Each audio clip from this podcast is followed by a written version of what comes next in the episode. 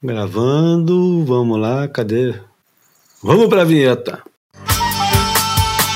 O Boia Podcast é um oferecimento Salto Sal. Correndo atrás do sonho salgado desde 1988. Nosso convidado hoje vai falar do sonho doce. E é sério a parada, não é sonho salgado mais não. Agora o sonho é doce. Vamos lá. Bem-vindos ao Boia número 199, tá chegando. Uma ilha de informação cercada de água salgada ou filosofia de botequim sobre surf e seus afins, líquidos e sólidos. O Boia é gratuito e sai toda terça-feira. Nos avalie na sua plataforma de podcast predileta e se você gosta de nos ouvir, a melhor maneira de contribuir é compartilhando com seus amigos. E essa parte aqui é séria compartilha, compartilha o Boia, joga no, na rede social, nos grupos de WhatsApp, sei lá. Ajuda, que isso é a única maneira que a gente tem de divulgação é essa. Siga-nos no Instagram para ver a imagem falada e não deixe de visitar o boiapodcast.com para conferir tudo que ficou de fora de cada episódio. No boiapodcast.com você pode ver o que ouviu aqui no podcast, pode comentar, sugerir, reclamar e etc. Se quiser nos ajudar financeiramente, isso é importante, temos uma campanha no catarse.me barra apoiaboia. Qualquer valor é bem-vindo. E olha só, as camisas do Boia estão soltas lá no site da South to South. Dá uma passadinha lá. Eu vou dizer aqui, ó. Tem a camisa 02, que é aquela que tem um, um patinho na frente e o cara dando a rasgada, um goof dando a rasgada atrás. Tem na cor grafite, MG e GG. Também tem na cor gelo, MG e GG. Tem o caramelo, também dessa mesma estampa, G e GG, são as últimas. E aquela primeira, que é a 01, que tem o cara correndo é, com, a, com um patinho na mão, escrito boia gigante na frente, como vocês gostam, só tem agora é, na cor gelo e tamanho G. Corre para buscar a sua, que vale a pena. Vocês vão tirar onda. E tá vindo a 03 por aí, hein? Vou dar boas-vindas aos meus camaradas de sempre. Primeiro aos mais velhos. Viva João Valente, como é que foi o seu dia hoje? Trabalhando, cara. Voltando de fim de semana. Tell me why I don't like Mondays, aquela história toda aquele ritmo, pô, eu, como eu não rendo na segunda-feira, que a segunda-feira é um problema para mim, cara. Ou tenho muita coisa muito específica e muito maneira para fazer, ou então fico só planejando o resto da semana e fazendo é, é, tarefas automáticas, nada de muito criativo. Mas estamos aí, pronto para mais uma. E o Bruno, você fica igual. Bruno Bocaiúva, você fica igual o Garfield também, que odeia segunda-feira, ou você gosta de segunda-feira? Eu, eu, assino embaixo do, do João, cara. Eu faço a lista de tarefas e cumpro metade delas e, e, e geralmente fico feliz com cumprir metade, porque tudo é, é, difícil. Mas seguimos na luta. E muito legal ter, ter o nosso convidado especial com a gente hoje. Pois é, o convidado especial de hoje é mesmo para lá de especial. Primeiro, porque será o primeiro bodyboarder convidado do, do Porra Boy. nenhuma. Hã? Porra nenhuma. Como não? Pô, Ricardo Bravo, cara. Ah, mas o Ricardo Bravo veio como fotógrafo, é, é diferente. E, é. e, porra, não era campeão mundial. Mas calma, que, porra, senão já conserto demais antes de apresentar e não gosto de fazer essas coisas. o camarada o camarada é campeão mundial, é um dos bodyboarders mais admirados de todos os tempos. E eu vou mais longe, porque é uma grande besteira ficar descrevendo ele primeiro como bodyboard, porque ele é um surfista como todos nós. E aliás, sempre fomos, né, iguais. Agora, ele veio hoje para falar um pouquinho dessa rivalidade, que eu acho que deve ter incomodado bastante ele quando ainda era campeão mundial. Eu vou dar boas-vindas ao fotógrafo, bodyboarder, artista e atualmente surfista treinando para entrar no WQS para o ano que vem. Paulo Barcelos. Como é que vai, Paulo? Onde é que você está agora, aliás? Gostei da apresentação. Treinando para o WQS, pô. Mas tá boa, tá, eu, eu adoro aprender coisa. Tô no, Tô no Rio agora, vim passar três dias, mas estou de mudança pro interior de São Paulo agora. Voltei a ser paulista. Explica essa história aí que eu tô curioso. Então, é, eu, tô já, eu tô já há três meses é, chamado para fazer todo o trabalho de fotografia na Fazenda Boa Vista, né? Um condomínio que já existia em São Paulo.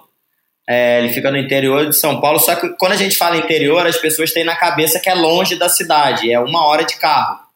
E é autopista, é pela Castelo Branco. Então é, é, é o lugar que o cara consegue. Paulista é acostumado a dirigir, então ele consegue acordar, surfar e voltar para o escritório e então é, é, perto de São Paulo, não é tão longe, é uma hora. E eles construíram um, novo projeto que é o Boa Vista Village, que é a piscina de onda da Perfect Swell, que é aquela piscina, para quem não conhece, é, é aquela do arco que aparece a galera dando os aéreos e tudo. E eles fizeram um complexo enorme, eles estão entregando agora. Eu estou há três meses lá, já atendendo a galera, é, cuidando da toda a parte de fotografia e filmagem da piscina, tanto na parte de divulgação, quando foram os atletas lá do CT, e, e, e ajudando mesmo no entendimento da piscina, porque é um projeto faraônico, né? A galera brasileira tem essa mania de querer sempre fazer um negócio faraônico. Então eles chegaram para os caras e falaram: bom, legal a piscina da Waco, mas a gente quer uma piscina três vezes maior que o Arco. O cara falou: então vamos, vamos bancar. E o projeto lá tá incrível. A onda é, é, é realmente assim. Não é porque eu estou trabalhando lá, não, mas a piscina de onda ela é incrível. Tipo assim, a qualidade da onda ela chega muito perto do, da, da praia. Tipo assim, é uma onda, não é robótica. Você tem que ter linha de, de entendimento de onda, não é uma onda que você sabe que é, você vai cavar, ah, aqui eu vou dar uma rasgada, vou dar duas, vou dar uma batida, vou tentar um aéreo. Lá não. A onda, ela, cada hora, a mesma onda, ela é um entendimento de onda. Então vai ter onda que você vai cavar no momento, dar uma rasgada, na onda você vai dar uma outra porrada. Então, tô me mudando para lá agora, que a gente vai reabrir a piscina e, e trabalhar agora de São Paulo. Então, quando eu falo que eu tô saindo do Rio para São Paulo, todo mundo, pô, tu vai abandonar a praia? Mais ou menos, eu tô saindo do mar, mas pra ficar lá no, no, no, no Boa Vista, que para mim tá sendo incrível conhecer esse pessoal de São Paulo. Eu gosto de projeto novo, eu gosto de desafio, e esse aí tá sendo vai estar tá sendo bem legal, assim. Vai ser a primeira vez na vida, assim, que realmente eu vou ter um, um, um escritório fixo, né? Que isso eu nunca tive na minha vida. Então, tô até gostando um pouco dessa, dessa coisa de ter um endereço fixo, né? Que eu sempre é. tive pelo mundo, passeando. E vai ser a primeira vez. Com 47 anos de idade, eu vou ter um endereço fixo. Ter rotina, né? As pessoas pensam que não, mas ter rotina às vezes é libertador, né, Paulinho? Cara, eu nunca tive uma rotina. Tipo assim, eu, eu, eu, eu, acho engraçado isso, porque meus amigos falam mim: caramba, a vida passou rápida, né? Pô, não sei eu, eu falo, pô, desculpa, galera, eu vou discordar, porque parece que eu te conheço há 150 anos já, porque como você não tem rotina, os dias são vividos de uma maneira tão intensa, quando você não tem aquela rotina, vou acordar às 7, chego no trabalho às 8, 5 da tarde eu vou aqui, aí, aí pô, saio com a minha esposa, ando com meu filho, vou andar com o cachorro, dormir a minha vida não, é, é como foi muito viagem, graças a Deus deu tudo certo, temos na como atleta e como trabalho.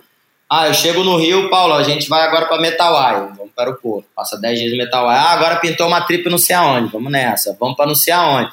Então parece que os dias são vividos muito intensamente. Então, pelo tempo de experiência que eu tenho, tem gente que fala: caramba, tu lembra aquela viagem que a gente fez em 2010? Eu falo: Pô, 2010 parece para mim que foi uns, uns, sei lá, uns 40 anos atrás. Você tem que dar uma atualizada aí no HD, porque é, foi vivido intensamente todos os dias. Várias mas, vidas, né?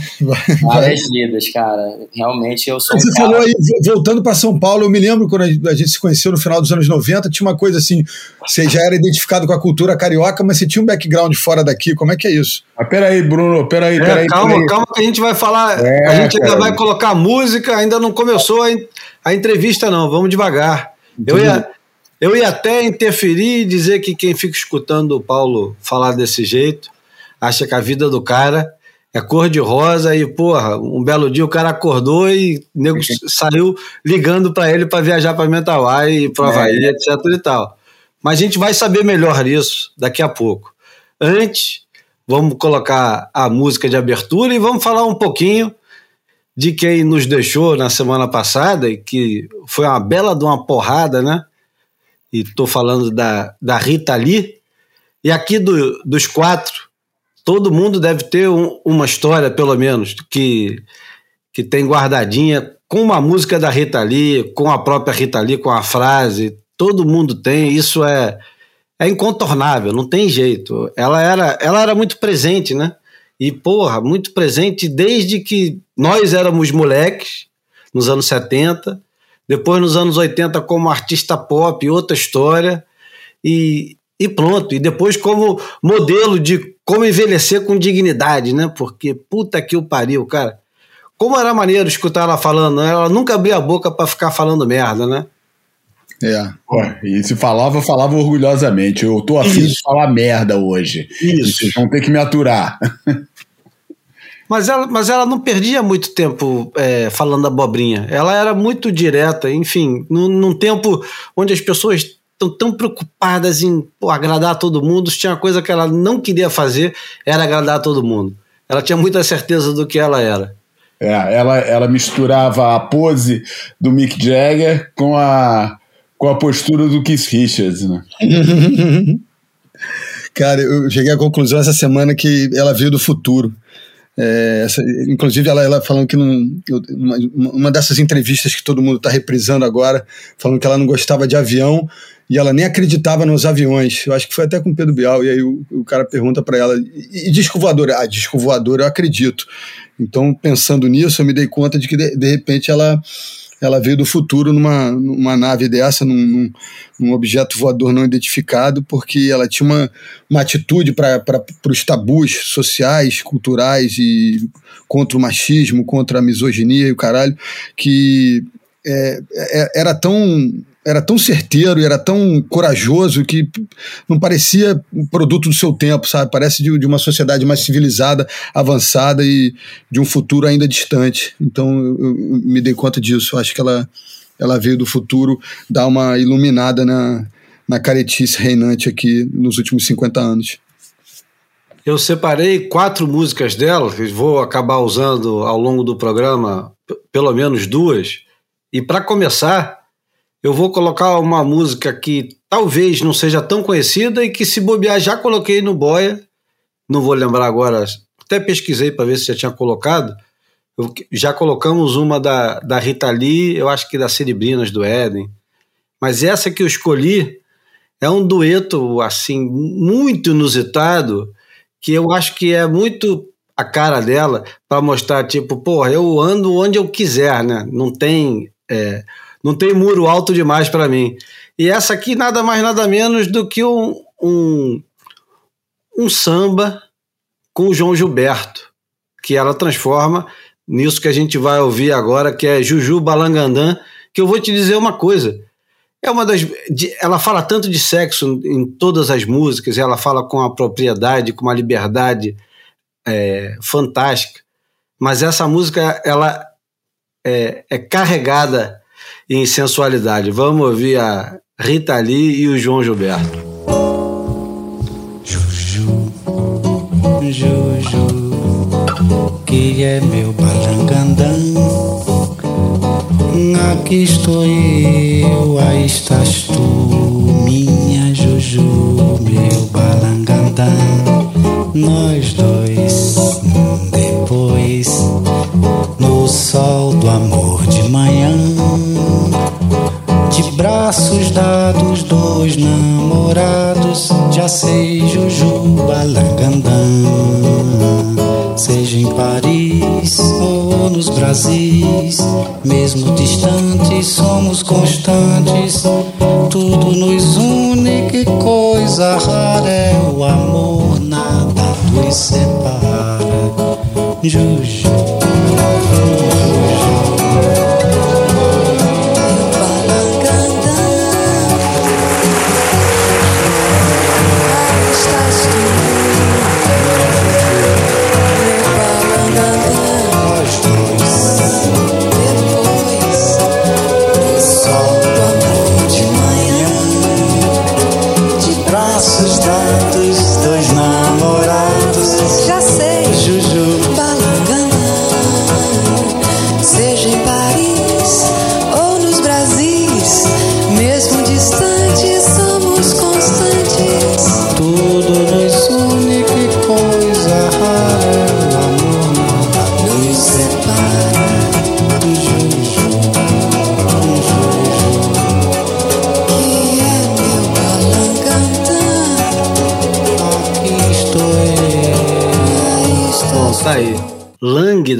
E sexy, como sempre, né? Eu, eu acho absurdamente sexy essas músicas. Parece para vocês, não?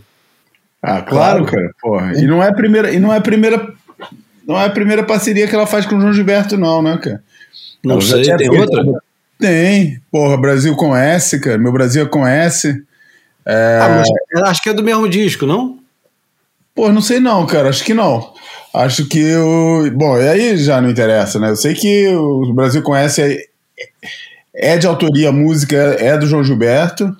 E eles fazem uma parceria também, cantando isso, mas num disco, é num disco dela, não é num, não é num disco de duetos, não é num, num disco de parceria, é num disco dela, cara.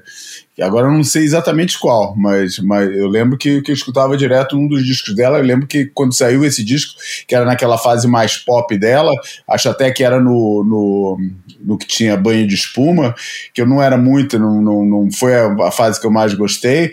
E eu lembro que essa foi a minha música preferida do disco. E, e enfim, é, não é a primeira vez que ela faz essa, essa, esse tipo de parceria. E, pô, história. né? Eu, eu fui naquele. Minha história preferida com ela é o show do Maracanãzinho de 83, cara. Porra, vésperas de movimento direta já, cara. E ela tinha uma música da, da- dessa época do disco que, que, tava, que, tava, que ela tava assinando nessa época, que era o Vote em Mim, cara. E nesse show, que foi um negócio apoteótico, acho que foi o maior show, assim, que em nome próprio, nada em. Não tô falando de festival, aquelas coisas ocasionais, show dela mesmo. É, acho que foi um, um, um marco, porque foi muito grande. E na hora que ela era de cantar o Vote em Mim, ela subiu num guindaste, cara, e o guindaste passava bem na frente, eu tava na arquibancada, guindaste passava assim bem na frente, cara, e ela xingando geral, cara, mas, pô, sem dó, cara, xingando os políticos todos, xingando o general, xingando a porra toda, cara. E, porra, foi um negócio arrepiante, aquela, naquela fase, é, foi assim, uma fase é, que tava assim, aquela, aquela, aquele despertar político Brasil, começo de anos 80, Pô, foi um negócio inesquecível esse show dela, cara. Bom, vamos começar a, então. Eu acho que eu vou deixar o Bruno. O Bruno já ia emendar direto a, a entrevista com o, o Paulo. Manda brasa. Você que ia fazer a primeira pergunta, manda brasa. Não, eu ia falar isso. A gente, eu acho que eu conheci o Paulo ali no final dos anos 90, ele como uma, uma sensação da nova geração do, do, do bodyboard nacional, já encarando o circuito mundial. E me lembro também, eu acho que um, um campeonato ali no, na Barra, Mar Grandão. Não sei se alguém foi resgatado de, de helicóptero. E aí o Paulinho, super garotão, é, assim, adolescente ainda, é, ostentando um- uns belos, uns dreadlocks. É, se destacou naquele mar grandão. E você se lembra disso, Aquinho? E, e ia, perguntar isso também do lance de, de São Paulo, né? Você, você não nasceu no Rio? Conta um pouco é, essa história aí dessa época e da tua origem. É, então, a minha vida, ela, ela, é, ela, graças a Deus, ela tem esses tipos de mudanças, né? Eu sou, eu sou paulista, né? Nasci em São Paulo. Capital? Morava, é, morei em São Paulo, capital, assim. é, meu sonho era estudar zootecnia, é, mato, e aí meus pais vieram para o Rio, é, transferidos a trabalho. Eu comecei a pegar onda e minha vida deu essa guinada. E eu lembro que eu, eu, eu não imaginava de jeito nenhum que eu gostaria de praia. Eu, eu, eu, ia pra praia, sei lá, uma vez por ano, é, em Caraguatatuba. Para mim, Caraguatatuba ainda. Eu lembro até hoje que eu fui lá na Martins de Sá um pouco tempo atrás para ver como, como era. Realmente era perigosa, que eu lembro que minha mãe falava que a gente era proibido de nadar na Martins de Sá, que acho que era a praia mais perigosa lá de Caraguatatuba. E deu essa guinada. Eu, eu virei atleta, é, graças a Deus, a, a, a vida que eu tenho, que sempre tive como atleta, lógico, não é uma vida fácil, mas é, todo mundo que eu conheci foi através do mar e foi uma das, uma das coisas mais incríveis que aconteceu na minha vida. E essa guinada tá dando de novo a volta agora para São Paulo. Aos poucos eu tô tô voltando né, para trabalhar lá em São Paulo, nesse projeto novo lá do Boa Vista. É, eu estava falando que o projeto realmente é, é faraônico, é uma, é uma coisa assim muito, muito grande, uma, uma coisa muito nova. E esse tipo de onda vai explodir no mundo inteiro, como está explodindo, e a capacidade que você tem de treinar numa piscina, ela é realmente assim fora da curva. Você consegue evoluir de uma maneira tão rápido, tanto o cara que não sabe surfar até o, o nível da perfeição dos garotos do WCT. É, todo mundo que foi lá no Boa Vista, é, eles ficaram treinando certo tipo de aéreo e a onda ela é muito parecida. É, então o cara consegue, é, ele erra alguma coisa, ele fala: caramba, não peguei aqui a mão na borda. E a gente tá lá filmando tudo. O cara olha na imagem, ele, caramba, cara, não segurei aqui, errei a pegada. O cara é igual, é igual skate, o cara acerta a pegada, é igual andar de snowboard. Vamos lá, é exatamente o mov mesmo movimento. E o cara consegue acertar, fazer uma, uma manobra assim que ele estava tentando, que no mar ele ia demorar, sei lá, uma semana para acertar a manobra e ali na piscina com a quantidade de onda parecidas que tem, aquela, aquela, dão aquele mesmo meio ambiente para ele, ele consegue acertar. Tanto que a galera tá indo lá agora nessa semana, né? Treinar para a piscina do Kelly. A gente vai atender lá uns. São cinco atletas do CT que vão para a piscina. Vale a pena, cara? Os caras ir lá? Oi? Vale a pena para os caras treinar lá? A onda é. Dá para botar um negócio parecido? Então, é, é, é exatamente o, o que acontece na piscina é que você consegue é, fazer uma manobra, é, mesmo que você erre aquela manobra naquela onda, você consegue chegar numa situação muito parecida daquele momento que você errou. E aí você consegue acertar. Aí você vai lá, vou agora aprimorar essa manobra. Então a quantidade de onda que você pega em, uma hora é uma coisa assim, tipo, a, a, a tecnologia está tão avançada né, das piscinas que eu, eu falo muito do, do, Boa Vista que eu tô, mas é, você consegue mexer em tudo na onda. Você consegue mexer a quantidade de ondas que vem por série, o intervalo que tem entre as ondas e o intervalo que tem entre as séries, fora as, as ondas que são inúmeras. Lá no Boa Vista a gente tem catalogado 140 ondas. Então aí o cara fala, pô, eu quero treinar um aéreo, é... aí a gente tem uma onda que ele treina um aéreo é... de backside. A gente tá, beleza, eu quero soltar uma esquerda. Programa a máquina, pum, solta a esquerda. Ah, agora eu quero pegar, quero treinar essa manobra para direita, faz a mesma onda para direita. Ah, eu quero treinar, a gente tem uma onda lá que chama double shot, que ela, ela faz dois, duas sessões de aéreo. Então, pô, o Ítalo chegou lá, cara, foi até engraçado. O Ítalo tá acostumado, né, a a surfar em, em Bahia Formosa, né, Nordeste, e aí ele falou para mim, ele, ele, deu uma, ele pegou mais onda de pancada, deu um monte de pancada na onda, aí virou para mim e falou assim, e aí, macho, essa, essa, e essa sessão aí de aéreo? Eu falei, cara, vai de leve, brother, a onda é forte. Aí, beleza, aí o Ítalo veio daquele jeito, né, cara, grosso pra cacete, foi dar um Superman, meu irmão, na hora que ele deu o Superman, eu tô filmando, tô bem embaixo, Aí ele vai, cara, tira a prancha do, do pé mesmo. Quando ele olha para baixo, aí ele fala: Porra nenhuma que eu vou descer aqui, ó. Ele garrou na prancha igual o bodyboard, mano, caiu lá de cima, de peito. Aí ele voltou e falei: Porra, eu tô te falando, cara, que a onda é forte. Ele, meu irmão, a bicha é forte pra caralho. Eu falei: Te falei. o bicho horrores, nossa assim, ó. Cara, eles surfaram numa, numa Cara, é engraçado, eles surfaram de uma força, cara. O Miguel.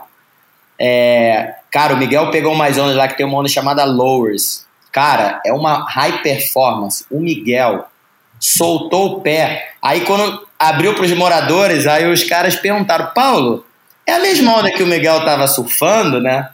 Aí eu falei: Porra, galera, o cara é nível CT, né, cara? Porra, vocês estão de brincadeira, né? Aí falei pro Miguel, e aí, Miguel, pô, os caras estão perguntando se é a mesma onda, né? Aí ele falou, fala que é a pecinha de cima. Fala que o problema é na pecinha de cima. É, aquele que fica entre o céu e, e, a prancha, né? É, cara, entre o céu e a prancha, cara, porque realmente a onda ela, ela é muito high performance, ela é muito forte a onda. Para piscina ela é muito forte. A tecnologia realmente ela é da, da, dessa Perfect Swell, ela é muito poderosa. Ela é forte a piscina e o cara consegue imprimir uma velocidade. Cara, o cara solta o pé, ele consegue dar umas sete pancadas assim. Tipo, você fala, pô, o cara tá na praia. E aí ele volta, meu irmão, espanca a onda, tem um minuto de descanso, espanca a onda de novo, cara. Aí os moleques, pô, saíram de lá esgotado, mas mesmo esgotado, os caras, porra, tô morto, mas, cara, pô, não vou embora não, eu vou ficar mais um pouco. Os caras ficaram até, passaram dois dias lá na piscina surfando. E depois de você, no, no teu caso, que você mandou um videozinho dando umas cinco rasgadas de frontside numa onda, e outro dia mandou um dando um monte de batida de backside. Você já conseguiu botar isso em prática no mar? Então, cara, é exatamente isso. Eu estava conversando com o pessoal agora esse final de semana, que como você evolui muito rápido, a piscina te dá essa capacidade de você evoluir muito rápido, porque é um ambiente controlado. Então, quando você está no ambiente controlado, você não, não tem ninguém remando do seu lado, você pega sempre a onda muito perfeita. Então, a velocidade que você evolui é, é, impressionante. A galera soltou um vídeo agora, essa semana, da Perfect Swell, de divulgação. Era uma mulher que começou no zero, no zero, não sabia nem ficar em pé. Em um ano e quatro meses, a mulher estava tirando um tubo. Você imagina, você imagina você, normalmente, como surfista, em um ano e quatro meses, como é que você consegue tirar um tubo? Beleza, é um ambiente controlado. Ela já tem um posicionamento.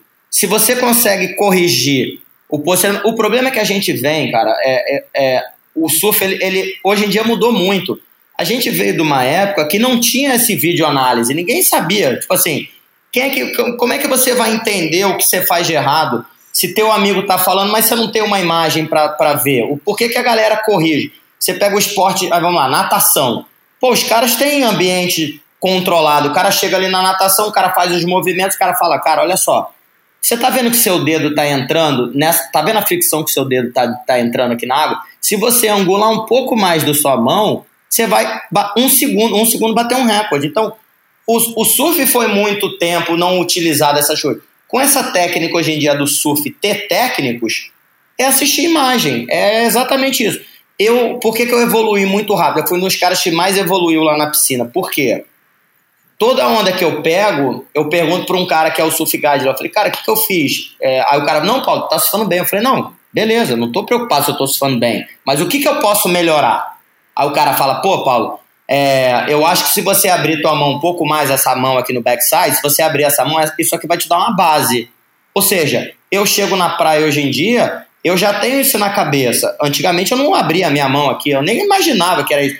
Ao ponto de eu evoluir tão rápido na piscina que eu lembro que eu, eu sei lá, eu tava na casa do John John, ele me deu uma quilha. E lá na piscina quebrou minha quilha, eu peguei qualquer quilha, porcaria. A primeira onda que eu peguei, a prancha balançava. Eu falei, caramba, em um ano, na, o tempo que eu fiquei na piscina, três meses, eu já consegui ter esse entendimento que para mim era qualquer porcaria de quilha funcionava. E, e, em três meses eu falei, caramba, cara, essa quilha aqui que o John John me deu, não é a mesma quilha aqui de plástico que vende a 50 reais no supermercado. Ou seja, já, aí troquei de quilha, a prancha parou de balançar. No mar eu não ia prestar atenção, eu ia demorar quase um ano para entender isso, que por que, minha prancha estava balançando. Na piscina, como eu, em meia hora eu pego, sei lá, é, 20 ondas, porra, você, imagina, quem que pega 20 ondas, cara, em meia hora? Nem Gabriel Medina, surfando em maresia. Agora vamos lá, vamos falar um pouquinho sobre o bodyboard, que me interessa nessa história. Eu amo. Então, vamos falar um pouquinho sobre isso. Aliás, depois eu quero que você me explique qual é a porcentagem de bodyboard e surf que você. É sacanagem. Deitado em pé, vamos lá, que você usa lá na, na piscina, mas depois. Tá. Depois, se você lembrar de falar tá. sobre isso. Que deve ser divertido também pegar uns tubos muito profundos durante muito tempo, deve até perder o ar, né? Muito.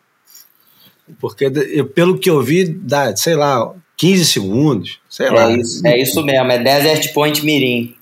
Porra, deve ser foda. Até eu fico com vontade de pegar tubo deitado ali naquela onda. Deve ser mais divertido do que ficar se encolhendo todo em pé. Exatamente. Lá eu fico igual cotonete, só passando dentro do. Voa e voa, entra. Aí quando eu tô sentindo que tá o sol, eu falo, opa, volta aqui pra dentro. Porra, a parada é incrível, cara. Isso é incrível. Bom, outro dia a gente aqui no Boia falando de bodyboard, a gente deu uma insensada no, no assunto. É. Como se houvesse fogo e incenso em algum lugar com boia, mas não tem. É, falando de quanto que o esporte é influente no, no surf moderno. A gente estava falando dos slabs, que todo mundo hoje tem um slab para chamar de seu. Sim. E, e a manobra na junção. Sim. Como é, que, como é que a turma do bodyboard hoje em dia, ou nos últimos 10 anos, vem se, se relacionando com o surf? É, vocês acham que, que tem gratidão do surf é, em relação a vocês? Porque o, o esporte profissional bodyboard meio que sumiu, né? Você não escuta mais falar, eu, eu sei que tem um campeonato aqui e ali, mas também não é mais aquele negócio todo. Acho que no Chile tem ainda um grande, né? Tem, tem, tem, tem. Tem algum outro lugar que tem um grande? É, são, o circuito mundial continua, continua, mas isso, eu, é, é, cara, eu, eu sou uma pessoa que, tipo, eu acho que o bodyboard, ele, ele, ele errou em vários momentos, né? É, eu sempre fui a favor da profissionalização. Eu sou um cara que, tipo, eu sou muito bom na imagem aquática. Então, eu foco na imagem aquática. E eu sempre expliquei pro pessoal do circuito mundial, era isso, cara. A gente precisa botar pessoas profissionais para trabalhar, para o esporte divulgar. E a, e a gente errou muito em muitos momentos, muitos atletas dentro do esporte é, não entenderam essa guinada do, do, do, do, do bodyboard e focarem em, em, em, em. Tipo assim, o Mike Stewart, é, eu, uma vez a gente estava tendo uma reunião e aí a gente tinha um circuito mundial e estava tendo um campeonato na Venezuela e o Mike, só porque ele não sabe surfar onda pequena, e ele é, votou para cancelar o campeonato. Eu falei, aí eu pô, levantei a mão e falei, Mike, você está confundindo completamente o teu trabalho aqui.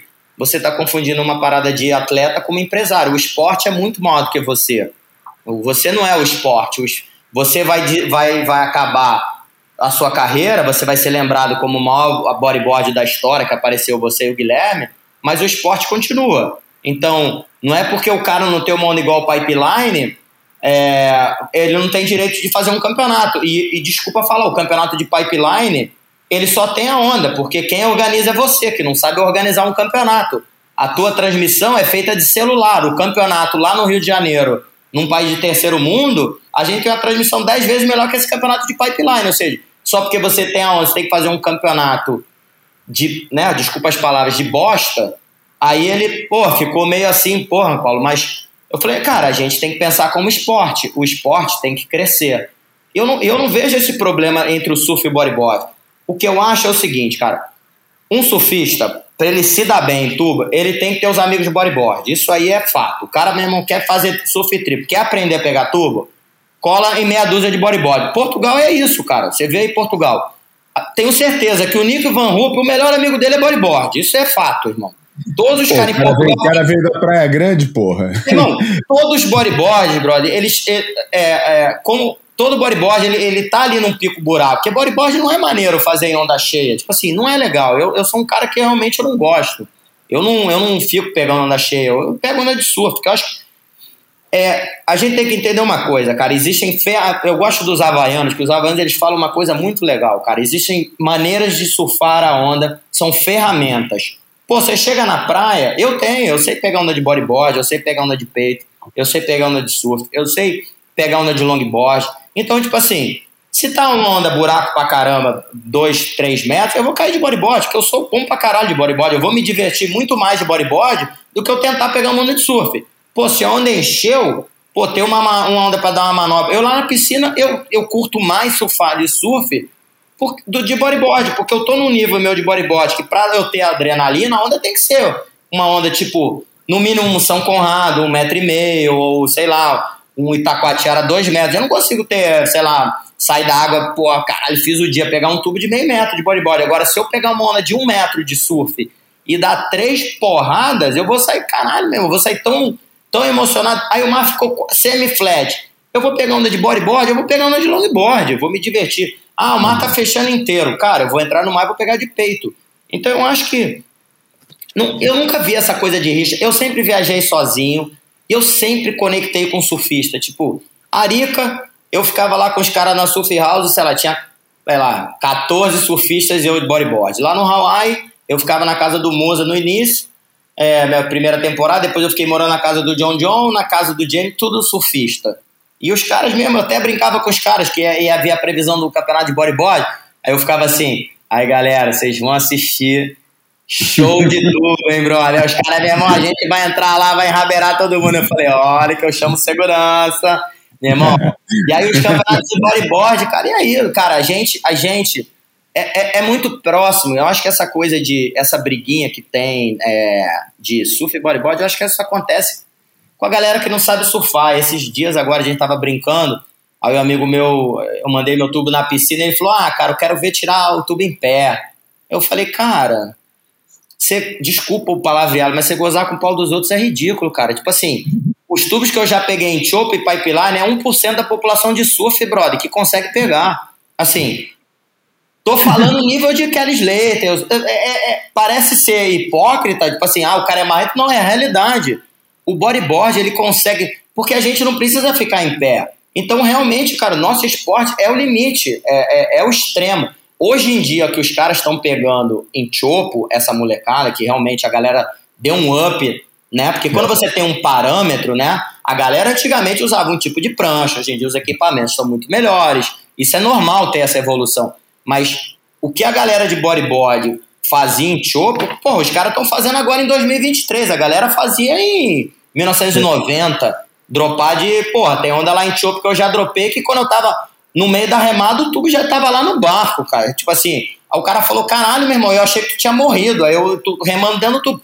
Porque a gente realmente, o esporte, ele é extremo. O bodyboard é extremo. É, aí lá no Raul eu ficava brincando, cara. Tipo assim, era. É, a gente, cara, o bodyboard, ele é o dublê do surfista.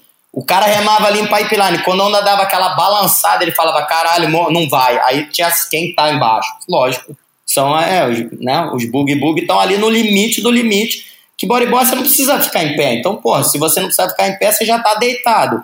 Você já está praticamente, cara, a gente não precisa nem rematando em pipeline que só vira a prancha, tu já desceu a montanha, não tem nem o que fazer. Como a gente já consegue cavar no meio da onda, porra, cara, tu vê o estudo do campeonato de bodyboard, é humilhante, pô. É, você vê o campeonato de bodyboard e o campeonato WCT, porra, parece que os caras do surf dropam, meu irmão, dropa onda, cava e bota pra dentro. Os caras de bodyboard falam, meu irmão, impossível onde ele tá dropando essa onda. O cara dropa cavando, tira o tubo três vezes mais bizarro, mas. É, cara, o esporte é isso, cara. Eu acho que não, não precisa ter essa briga. Eu acho que um esporte chama o outro. O, o bodyboard não tá, não explodiu por falta de profissionalismo. Eu não vejo o surf como. Ah, é, a gente, o surf tampa o bodyboard. Cara, falta de profissionalismo completamente dos, dos atletas e dos organizadores. Eu acho que. A visão dos organizadores, né? É. Exatamente isso, cara. É a mesma coisa que acontece no surf, cara. Como é que pode? Eu trabalho com surf há muito tempo, né? Porra, eu ganho dinheiro com surf há muito tempo. E continuo ganhando dinheiro, e graças a Deus eu amo fazer isso. Mas o surf, cara, a, agora que a gente está voltando a ter um circuito Banco do Brasil. O cara hoje em dia está voltando a ganhar dinheiro surfista normal, porque a gente passou praticamente quase 10 anos o cara dando um pulo do da criança para dentro do QS e para o CT. Ele não tinha mais um campeonato, o nordestino lá que corria a Copa Nordeste, ele não conseguia mais fazer dinheiro. Ou ele entrava no WQS, meu irmão, e, e, e só mesmo super atletas vazavam o WQS, ou o cara morria de fome, cara. Hoje em dia, com tendo campeonato um atrás do outro, o surf está começando a gerar dinheiro para quem precisa ganhar dinheiro mesmo. Porque como é que você pode fazer um campeonato?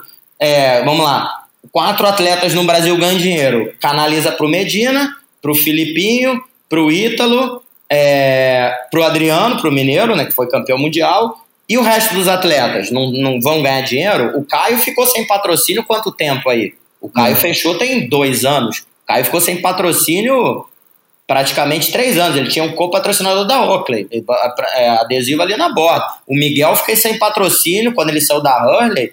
O Miguel acho que ficou uns três, uns quatro anos para poder voltar. Ou seja, a gente tem problemas de, de, de, organização. O surf realmente não caiu porque o surf tem muito mais gente praticando e tem muito mais gente envolvida.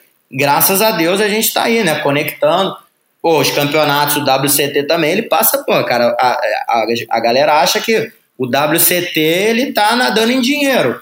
Os caras estão todo dia trabalhando, porque senão não, não, não quebra tudo, pô. É, eu gostei que você falou logo quando você começou a, a resposta, dizendo que todo surfista fera tem que ter um amigo bodyboard.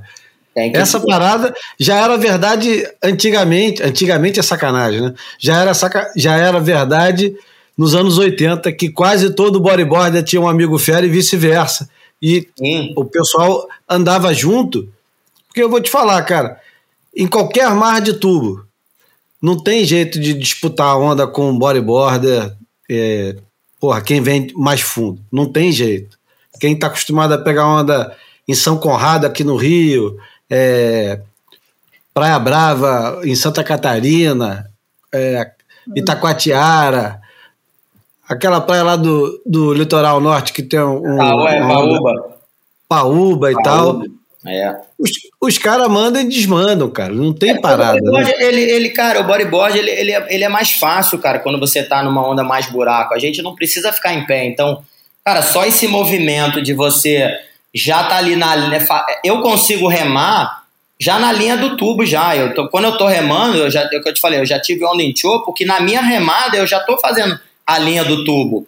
É o tempo de eu conseguir pegar a velocidade da onda para fazer o tubo. O cara de surf, cara, ele não consegue. Lógico, hoje em dia você vê esses moleques do Taiti, o Mata Rio, o Emeu. Cara, os caras e os moleques no Havaí, você vê o nível que os caras estão evoluindo, cara. Aquele tubo do Nathan Florence lá, há, sei lá, três anos atrás em Chopo, cara, eu acho que não tem um tubo mais deep do que ele já fez ali.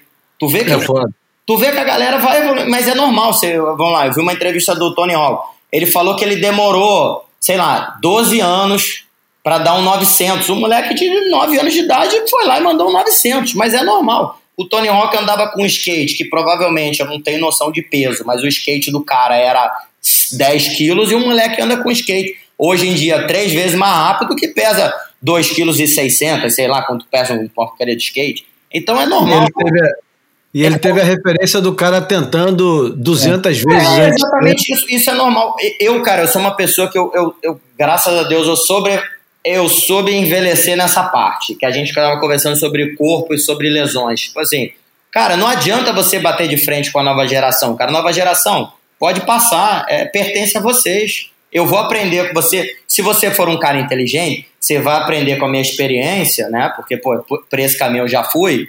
Mas, cara, você tem hoje em todas as tecnologias que eu te falei. A gente nunca teve um técnico de surf como a gente tem hoje em dia. Pô, o cara que é inteligente paga um, um câmera para filmar ele, cara, se toda a sessão dele ele assistir as imagens dele, cara, o cara evolui do nível. Eu tava lá no Boa Vista agora, cara, e eu tô trabalhando com isso lá. Cara, eu mostro o vídeo pra pessoa, a pessoa vê, surfa há 25 anos e o cara não sabe que ele pisa errado. Eu falei, cara, como é que tu quer manobrar? Olha teu pé. Aí o cara falou, por que o pé? Eu falei, cara, aí eu boto pausa. Falei, cara, você tá vendo o deck? Você tá vendo que tem essa bananinha aqui atrás? Essa bananinha aqui, ela não é estética, meu amigo. É pra tu botar teu pé ali, cara. Como é que tu me bota um pé no meio da prancha, como o Bruno Santos tira tubo lá em Desert, né? Porra, tu, quer, tu quer mandar uma manobra com o pé? Eu falei, meu irmão, nem Kelly Slate consegue surfar assim. Como é que tu quer surfar? O cara, caramba, Paulão. Eu falei, brother, bota teu pé lá pra trás. Esquece manobra. Primeiro bota teu pé lá pra trás. Pronto. Desce três ondas sem manobrar, só com o teu pé lá atrás. Você já sentiu uma coisa diferente, né? Porra, tu vai sentir que tu tem força ali que tá dando drive na tua prancha, brother. Eu, quando tô surfando, eu aprendo, eu, aí eu começo a botar o pé e falo, pronto, meu pé já tá aqui. Ou seja, a primeira manobra que eu faço, eu tô sempre acertando meu pé, porque eu tô pensando no que eu tô fazendo. Por isso que o que eu te falei, que a piscina te ajuda no mar. Se você já treinou isso, pô, você chega no mar, você consegue fazer a mesma coisa. Por isso que a gente tem essa evolução. E vai evoluir muito, cara. Eu tô te falando, essa galera de piscina, ele vai ajudar muito a galera a evoluir, tanto o cara que não sabe surfar, para um cara que é nível WCT. Não, você fez a analogia perfeita com o snowboard, com o skate, porque é isso mesmo. Quando você falou agora do, do, do moleque de 10 anos de idade que fez o 900, o cara foi lá para aquela Woodward, aquele centro de treinamento, com um monte de rampa diferente, com piscina de espuma para o cara voltar da manobra errando, quantas vezes ele precisava até acertar a rotação e ficou lá naquele, naquele processo meticuloso, buscando essa excelência mesmo que, que tem um clima de brincadeira de criança, né, cara? Então, mas é, o, que eu, eu falei isso ontem pra, uma parada, pra um cara em São Conrado, eu até fui meio grosso, né? Porque aí eu falei, eu falei que eu tava lá montando esse negócio de empresa, ele falou, cara, mas pô, pô o cara não vai cansar de ver as imagens dele? Aí eu falei, né, um amigo meu, Lequinho, pô, Lequinho, sabe por que tu não sabe surfar? Que tu cava com esse pescoço aí errado, que tu quase morreu aqui em São Quadro, quase morreu em Chopo. Porque tu nunca viu a imagem, como é que tu não sabe surfar, bra? Tu surfa, quando tu vai cavar, tu cava, tu parece que vai quebrar o pescoço, como é que tu vai conseguir enxergar, meu amigo? Se teu pescoço tá de lado, o dia que tu assistir tu surfando, você vai ficar até com vergonha. Aí ele, porra, também tu precisa ser tão grosso. Falei, porra, eu tô te explicando que, meu amigo, hoje em dia a tecnologia tá aí pra te ajudar, por que, que você não vai usar a tecnologia, cara? O surf, ele realmente, cara, a gente usou, a gente não tinha as ferramentas que tem hoje em dia. Se todos os esportes, vamos lá, quem, eu comecei a pedalar.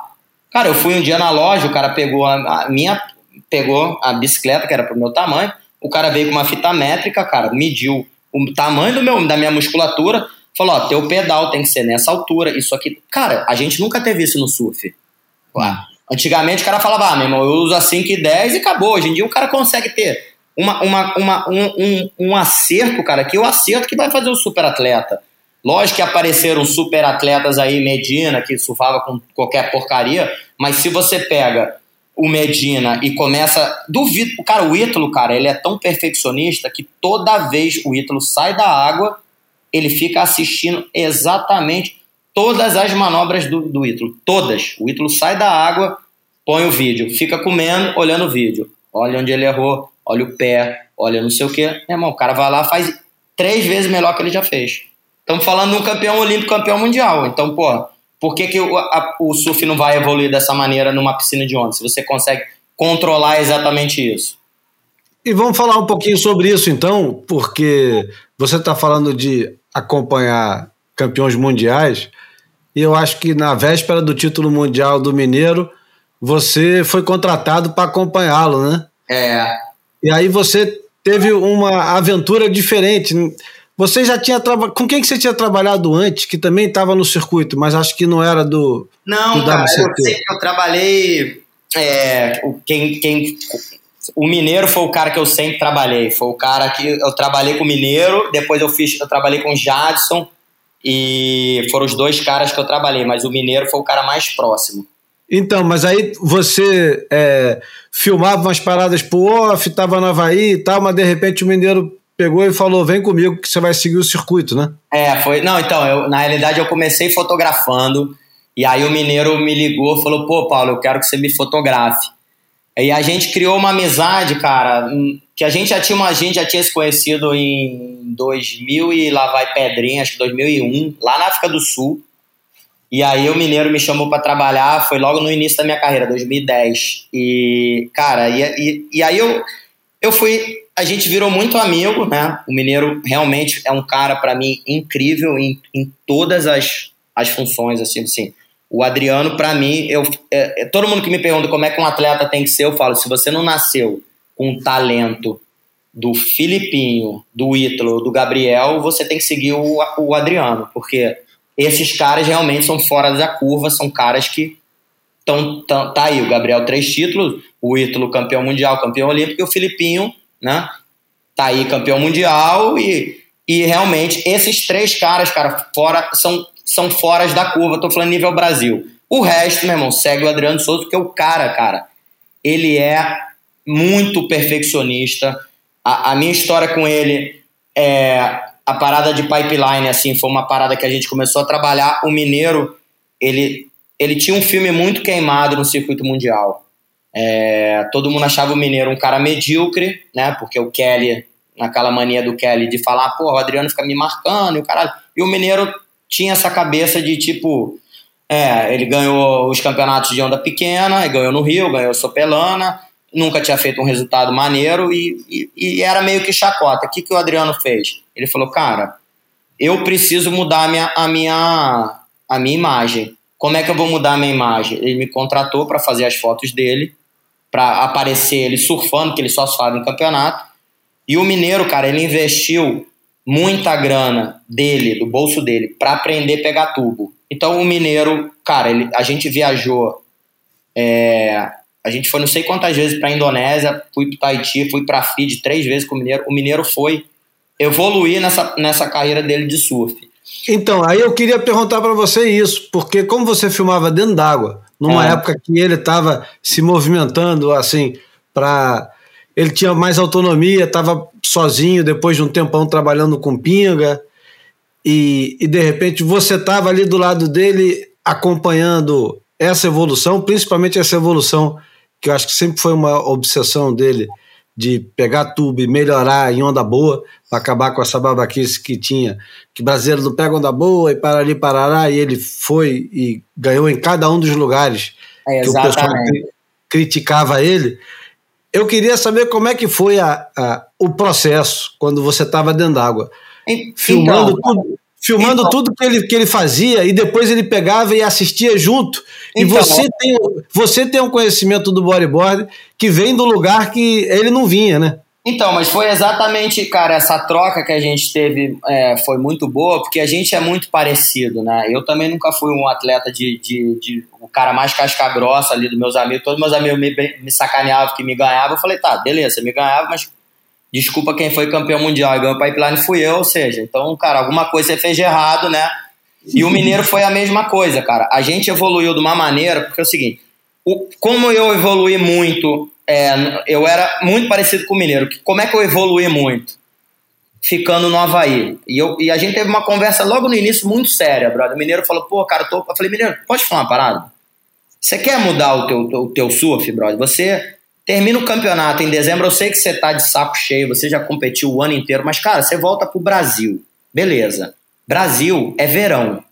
Você faz o que em casa? Você vai pra Floripa ficar com a tua esposa, você vai ficar, você não gosta de night, tu vai ficar indo pra night e surfando meio metrinho, tu vai ficar na academia treinando e a galera tá toda no Hawaii surfando. Aí o mineiro falou, pô, cara, mas o Hawaii, cara, porra, tem aquela galera, pô, ele tinha tido um estresse com o Justin Barca, não sei o que. Eu falei, cara, o mineiro, o Justin Barca, brother, ele nem aparece mais em um arco. Ele tá lá no Kauai, lá metido nos matos, meu irmão.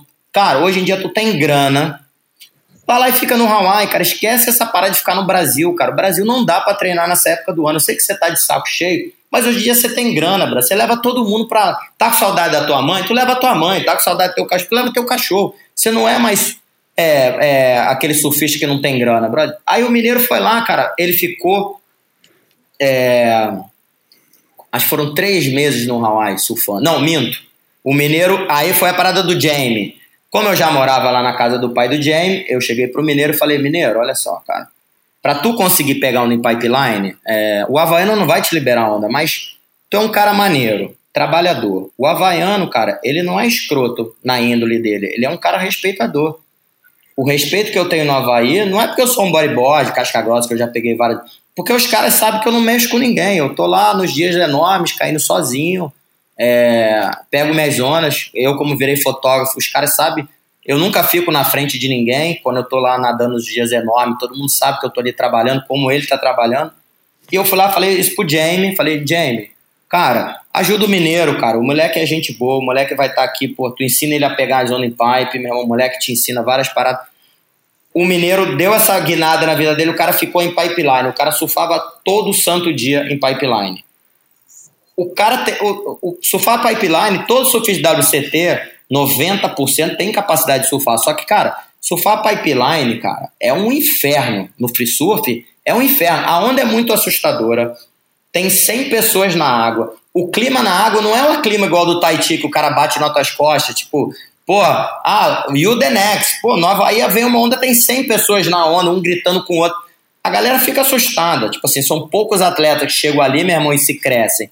O Mineiro teve esse entendimento, ficou no Hawaii e foi a hora que ele explodiu. Ele foi lá para para primeira perna australiana, ele explodiu. Foi o melhor resultado da história dele. Ele foi lá, ele ganhou, ele ficou, acho que ele ganhou Bells, ficou em, em, terceiro na Gold Coast. E, cara, ele saiu de lá como líder dos WCT. Ou seja, um cara brasileiro sair líder do WCT, como todo mundo tirava, achava que brasileiro não conseguia. E o Mineiro, ele nunca voltou para casa. Tipo assim, até a Patrícia, né, que é a esposa do Adriano, falava: meu irmão, como é que tua mulher te aguenta, brother? Tipo assim, o cara terminava uma etapa, Paulo, vamos, vamos para Marrocos. Não, vamos para Marrocos. Paulo, vamos para. Ah, Suel na Indonésia, vai entrar um foda lá em, lá na, na, em é, Nias, então vamos nessa. Então, como eu tô com o Mineiro, cara, o Mineiro tinha uma parada comigo, é, como a gente estava numa situações sempre muito pesada, eu sempre fui um cara que eu, na, pô, eu tô acostumado a tomar uma bomba na cabeça. Então o Mineiro tomando uma bomba na cabeça e ele vendo eu do lado com uma câmera dando suporte para ele, isso acalma o cara. Isso é normal. O Mineiro falava, caralho, tá pesado. Qual vai ser? Eu falei, ah, Mineiro, se tu entrar, meu irmão, pra mim tá tranquilo. Tu entra, eu entro. Não, jamais eu vou entrar no, não vou entrar no mar que tu não entrou.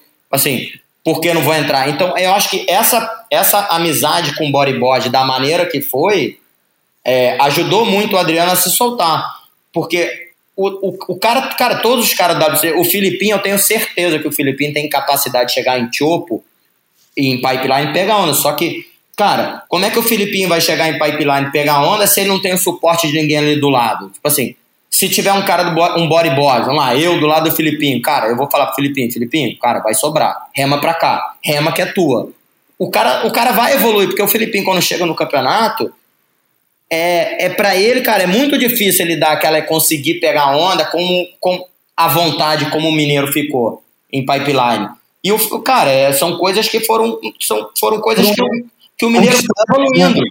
É, o cara obcecado pela parada. Né? Mas tem é exatamente um... isso, cara. Se você tem essa obsessão e você tem as ferramentas, que hoje em dia é o que eu falo, cara, o surfista, ele tem grana. Eu vivo, vivo discutindo com o cara, o cara fala, ah, cara, é, porra, é muito caro ficar lá no Havaí. Eu falo, cara, pô, vamos pensar em profissões. O médico investe 400 mil reais na profissão dele. Porra, por que, que tu não vai investir teu dinheiro? Oh, desculpa, cara, se tu quer ser campeão mundial, cara, é normal você pegar dinheiro e botar no. Ah, meu, meu patrocinador falou que eu tenho que ficar 10 dias. Irmão, se o teu patrocinador falou que tem que ficar 10 dias, bota o dinheiro do teu bolso fica um mês e meio. E se teu patrocinador achar ruim, vai procurando um novo, porque, cara, o, o, quem é mais importante nesse momento? É tua carreira ou teu patrocinador?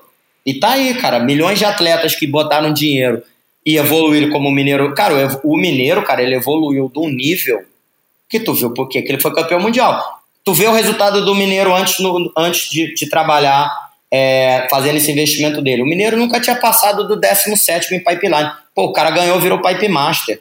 Independente se o Mar ali no, na final tinha, sei lá, 4, 5 pés. O Mineiro veio passando bateria contra o Jack Robinson, bizarro. O Jack Robinson sem, sem se preocupar com bateria. O Mineiro passou o rodo no, no Jack Robinson na época que o Jack Robinson tava ali, de bobeira, de palhaçada ali na casinha da Bilabong para ganhar de atleta WCT. E o Mineiro varreu todo mundo. Foi, foi lá quando o Mar abaixou, ganhou o campeonato e foi campeão mundial. Se ele não tivesse feito esse trabalho de, de ter gasto dinheiro, de ter evoluído, o cara não quer. A chance que teve, o Mineiro foi lá e agarrou, meu irmão, e realmente o cara é fora da curva. Cara. Vem cá, e como é que foi a experiência de morar com a família Florence, cara? Cara, Porque... eles são incríveis, cara. Eles são incríveis, cara. Eu puta, cara, eu conheço a galera ali, é realmente, cara, o, o, a, a família é muito, é muito vibe, cara. Eu acho que o John John é um cara, cara, fora da curva, assim, de, como pessoa. Eu morei oito anos com eles, e aí depois, é, toda vez que eu vou pro Hawaii, eu fico na casa da mãe, que hoje em dia todo mundo cresceu. Mas. Cada um tem a sua casa, né? Cada um é. tem sua casa, né? Que é John John. Você Caio ali, né? A, a é. casa que eles cresceram. É, o John John casou cedo, já, já casou cedo. O Nathan casado com a filha do Kyborg. E uhum. o Ivan mora lá numa, na, na casa do John John. Na, na, o John John tem duas casas e libera pro irmão. Cara, e, e, o John John, cara, ele é um moleque, cara, que realmente ele merece tudo que ele tem. A, a, o, o, a vibe da família é muito incrível. Você vê que os moleques são muito bons. O John John virou, cara, esse cara realmente fora da curva, bicampeão mundial e só não foi três vezes campeão mundial por lesão, porque o John John também ele nunca entendeu, né, que ele precisa fazer um trabalho muscular e aí ele, né, mudou o surf, tu vê o, o Ítalo hoje em dia, cara, o Ítalo ele pega ferro, né, é, você vê que a força do Ítalo, a força do, do Medina, cara, o Medina ele dá um. Tu viu aí agora em, em último campeonato, Bells, né? Que o, que o porra, o, o Gabriel. Ai, Margarete, que o Gabriel ia lá, dava umas pancadas, caía da prancha, e falar, cara, como é que o Gabriel conseguiu voltar disso? Olha a força do Gabriel. É. Então, cara, o, os caras evoluíram muito, cara. E o Neita, hoje em dia, para mim, é o surfista mais punk de tube rider, brother, do, do, do, do mundo. Hoje em dia, para mim, o Neito é o mais casca-grossa de todos. Ele é um cara que treina muito físico, tipo, é, cara, o moleque é um animal. Tu vê o Instagram do Nathan assim, que ele casou com a Marina, que é a filha do, do Kyborg. Uhum. Que os caras, o Kyborg tem academia em casa. A família inteira é mutante. E o Neita começou a treinar, cara. O, o Neita faz uns treinos, cara. Caralho, bro. Cara, ele bota uns pesos nas costas, sobe aquelas paradas de pipeline. O cara, cara, ele faz uns treinos muito pesados. O Neita é muito forte. E ele deu uma evoluída, cara, no, no surf dele, de tubo. Cara, esse agora do Suel em Chopo, depois ele saiu de Chopo, eu não sei pra onde ele foi. Ele pegou um slab lá, vocês viram a direita que ele fez? Porra. Porra, absurdo. é absurdo, né? Absurdo. Então, cara, o, o Havaí, o Havaí ele tem uma coisa muito boa, porque é, você aprende. O, o Havaí ele tem todo tipo de onda, mas ele te dá uma base muito gigante. Então você consegue ser, como o John Jones, você consegue aprender a sua onda pequena, média, grande, mutante. Então, cara, os caras estão aí, não tem como, não tem como dizer. E os caras são uma. Cara, merece, cara. O John John, ele, ele realmente, aquele moleque ali, cara, ele é, ele é, é, é fora da curva, cara. O moleque é um. Ele não tem a garra de ganhar como né, brasileiro tem. Porque o John John tá ali, ele perde, ele fica meio putinho, mas tu não vê que tu nunca vai ver o John John dando um soco numa prancha como o Filipinho dá, o, o Ítalo explode a prancha, o Mineiro. Tu não vê essa raiva, né, essa vontade de ganhar. Por isso que o John John realmente tá aí, parou no, no segundo título e acho difícil o John John conseguir ganhar o título do formato que é, terminando o campeonato em Trestles. Acho, Ah, é, traços aí dificulta acho- ele ainda acho- mais dia, né? É. eu acho quase impossível, cara, o John John conseguir ganhar um, um, um atleta desses daí, do, um Chumbinho, um, um, um Filipinho, um Medina, um Ítalo em, porra, em Trestles. É, eu acho, eu acho muito. Só se Trestles tiver, meu irmão, uns cinco pés servido, John John pode fazer uma frente. Agora, tirando isso, não acredito, não. Paulinho, a gente tava aí comemorando o Dia das Mães ont é, ontem, né? E, pô, eu fico pensando na, na Alexandra que criou esses moleques sozinha, os três. É, eu queria falar um pouquinho, que você falasse um pouco do aspecto humano, talvez, do. De, Cara, a, Alex, cara, ela é uma, é uma pessoa assim, cara, ela realmente ela, ela é muito incrível, assim. Eu lembro que, cara, eu, eu conheço os moleques de muito pequeno. Eles eram quebrados de grana mesmo. Tipo assim, Uhum. lógico que quando fala quebrados de grana, não é nível Brasil, né? Passa fome, mas é, eles ganhavam. Eu lembro que a Alex ficava indo toda hora na caixa de correio pegando child support, né? Tipo assim, o dinheiro que chegava, né? Ufa, aliviou. Eu lembro que ela alugava a casa do pai do, do Jack Johnson. E ela, para fazer grana, ela, ela, no primeiro ano que eu conheci ela, ela botou 10 australianos lá na casa, era só bodyboard. Botou 10 australianos no chão para poder ficar bem o, o- a temporada inteira, assim, tipo assim, para não ter que trabalhar. E, cara, ela realmente, cara, conseguiu criar os três filhos ali. E, e foi muito perigoso, porque o Havaí é um lugar perigoso para criar filho, assim, nessa época deles, né? É, muita droga, como ilha, né? E realmente, cara, ela conseguiu é, dar uma, dar, é, limpar os filhos, assim, tipo, você vê que todos os amigos do John John ali, a galerinha é meio. Não, não deu muito certo, né? Não todos, mas foi meio perigoso ali para ela. Porque ilha, cara, é difícil, mas, cara, ela como, ela como ser humano, assim, realmente, cara, ela é muito vibe. E ela continua criança, cara. É, Uhum. ela anda de skate, pô, cara, ela anda de skate todo dia, aí finalzinho de tarde ela tá ali na piscina ali, andando de skate com o Ivan.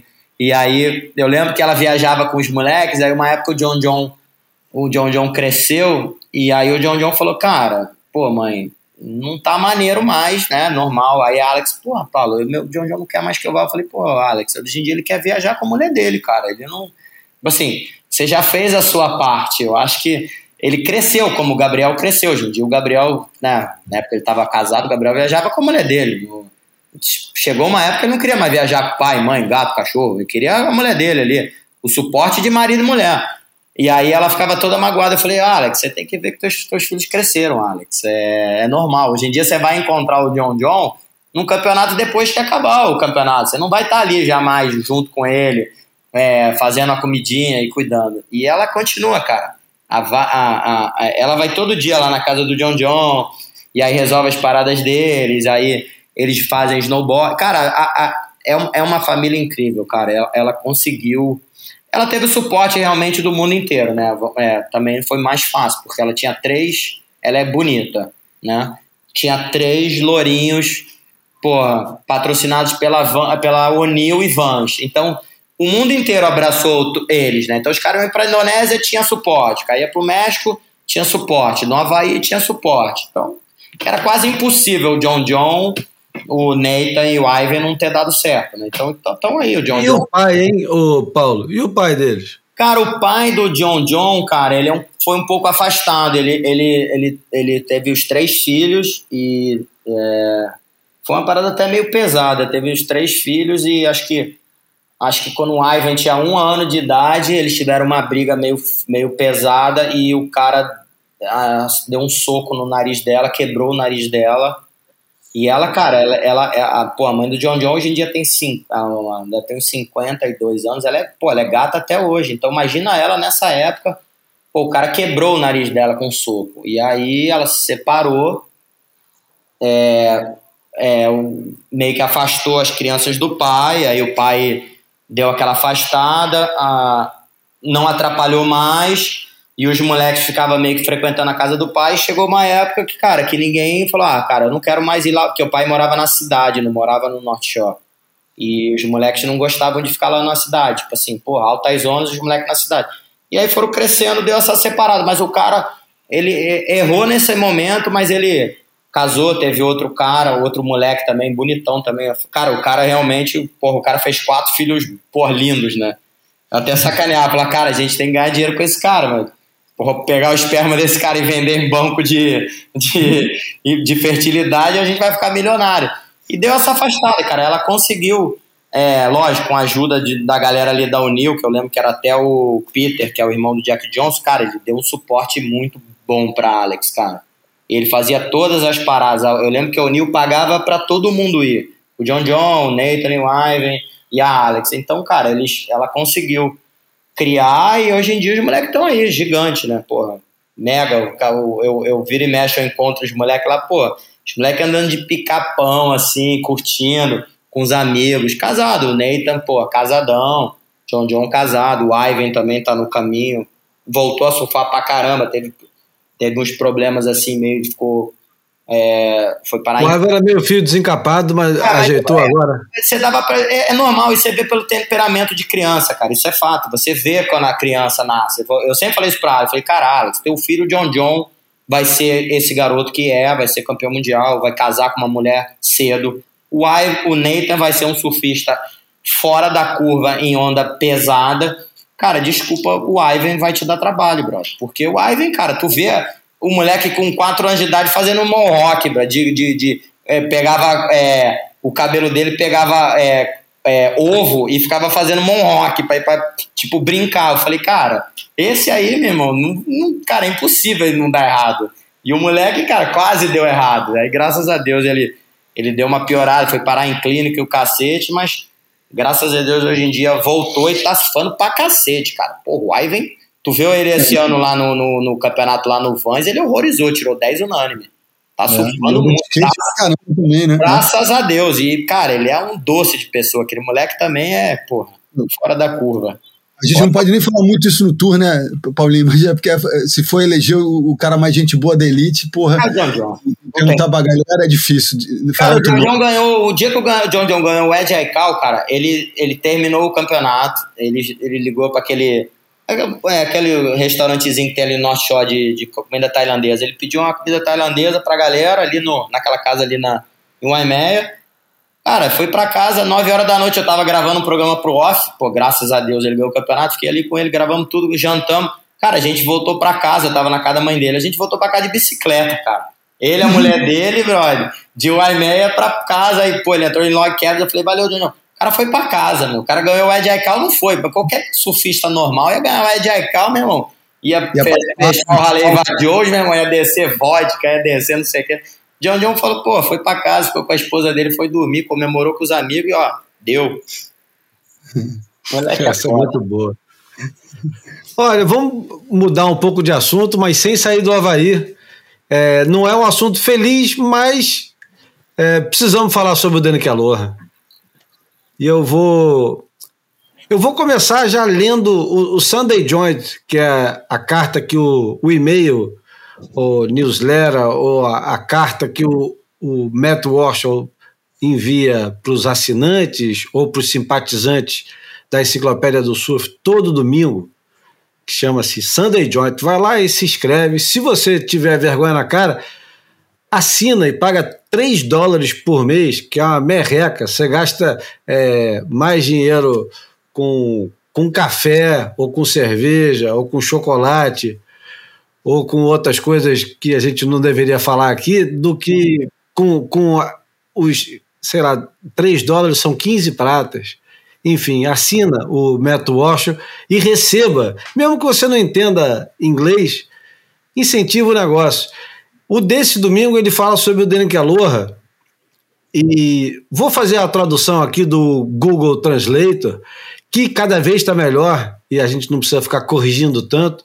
Eu achei tão bom, mas tão bom, que eu inclusive avisei a ele que ia fazer isso. Falei, vou ler hoje para os meus 13 ouvintes, para os nossos 13, 13 ouvintes, uh, o Sunday Joint. Então vamos lá. Derek Aloha do Havaí morreu aos 64 anos após uma longa luta contra o câncer, da qual ninguém, além da sua família e amigos, sabia. No fim de semana passado, antes mesmo de responder ao primeiro de muitos textos de muitas pessoas me alertando sobre a morte do Dane, recebi um e-mail da filha, Kelai Aloha, dizendo: Papai está muito doente, mas não se foi. Dane ficou por lá mais três dias. Os rumores da morte, suponho, não estão no topo da lista de poluentes que inundam, inundam o cenário da informação. Mas o caso de Dane se destacou, pelo menos para mim, porque além do surf em si, ele nunca quis atrair muito e prender nossa atenção em primeiro lugar.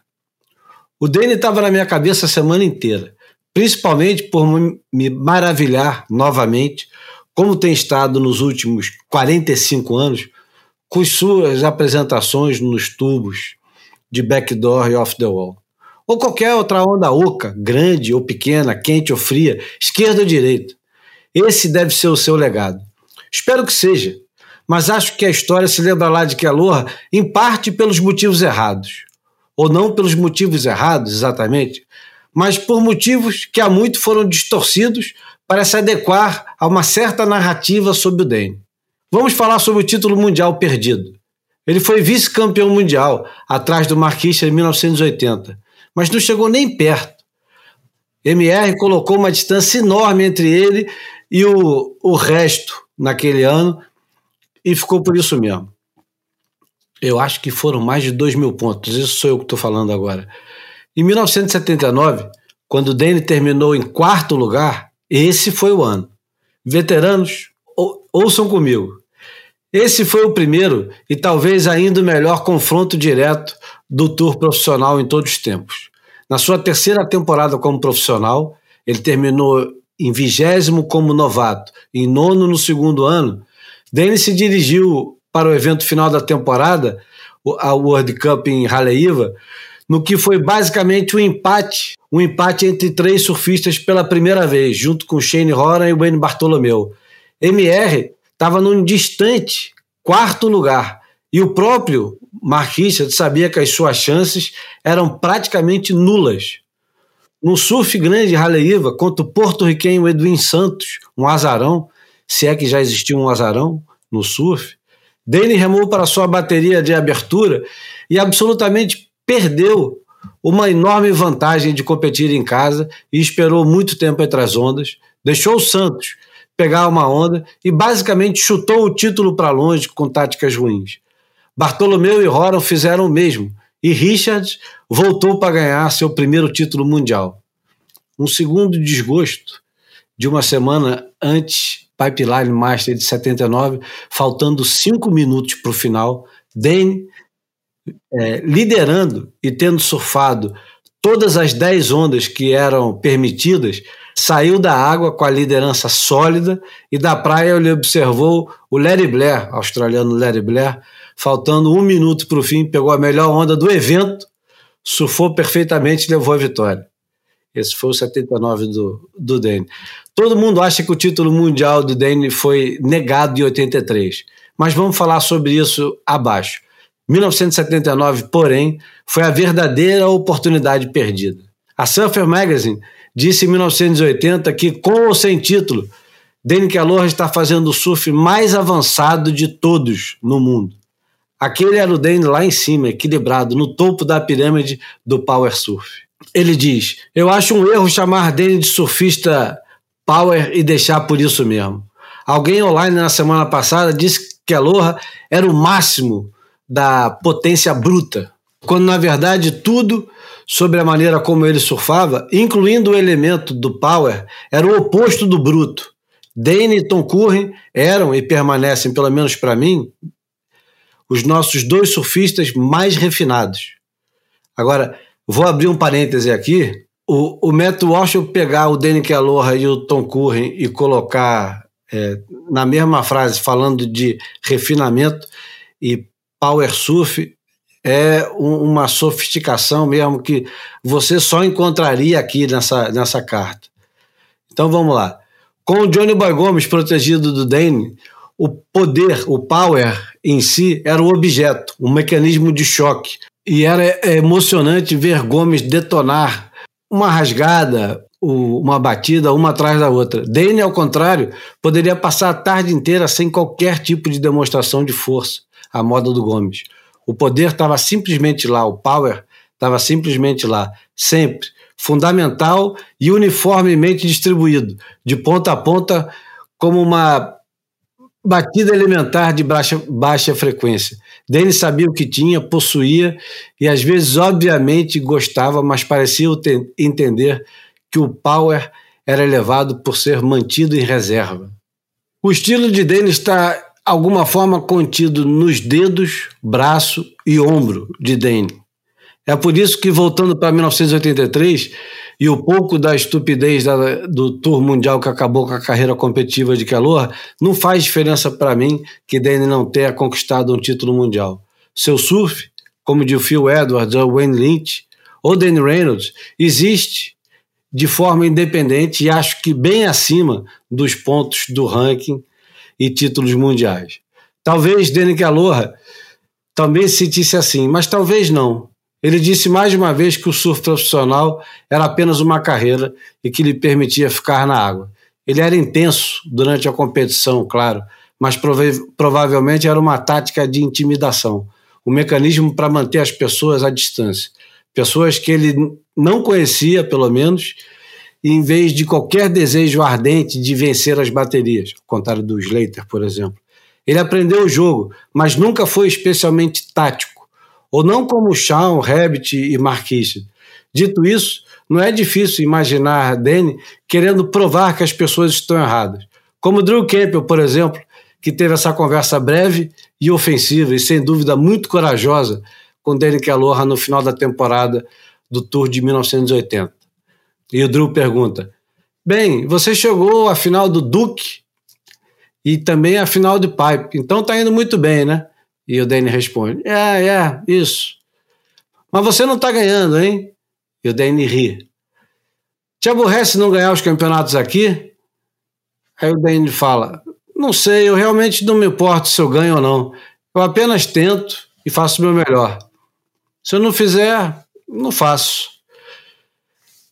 E o Drew Campbell fala: Talvez seja por isso que você perde o circuito mundial entrou em guerra consigo mesmo em 1983. O fundador da turnê do Tour e proprietário do Triple Crown, Triple Crown, Fred Hemmings, estava de um lado e Ian Kearns e a OP estavam do outro. O Fred era a IPS e o Kearns era a liderança da recém-formada SP.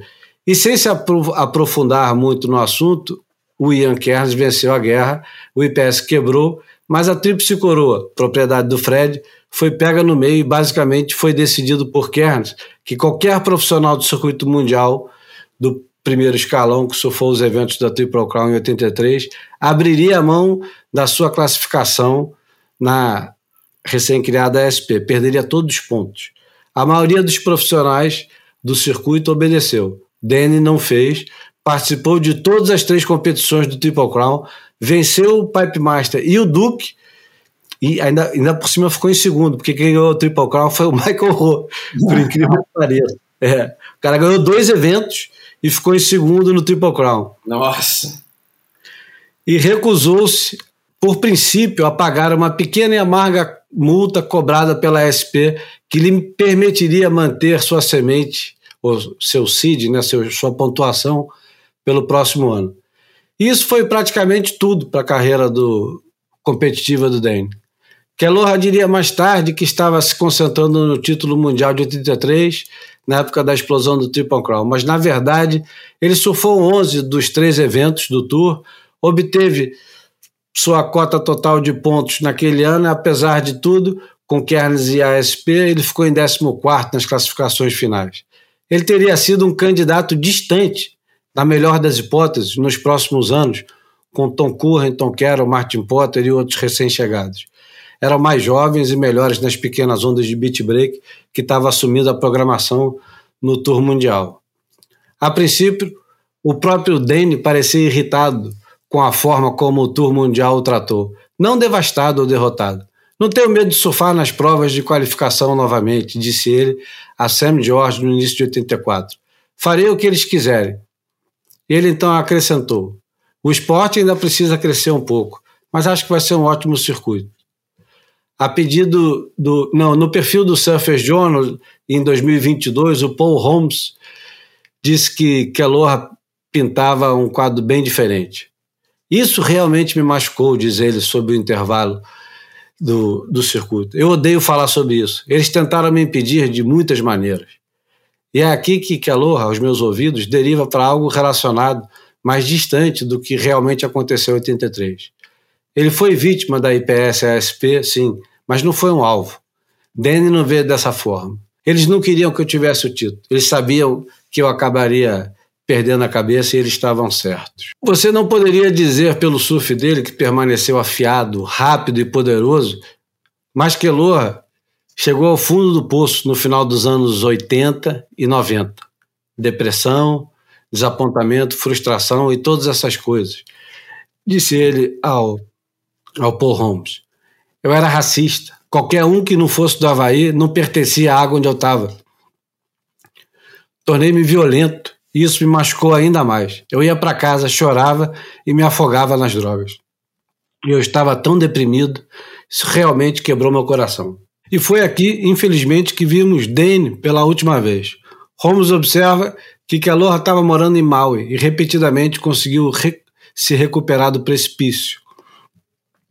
Enfim, é, essa é mais ou menos a, a história, um resumo da história do, do Danny Kelloha. Já falei pra cacete, vou escutar o Bruno falar um pouquinho sobre o Danny Calor.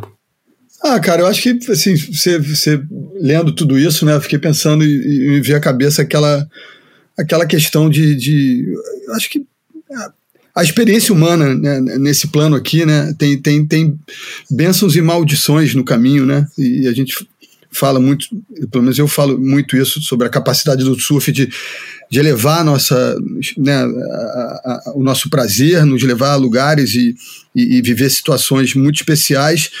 E, e, as pessoas às vezes têm uma.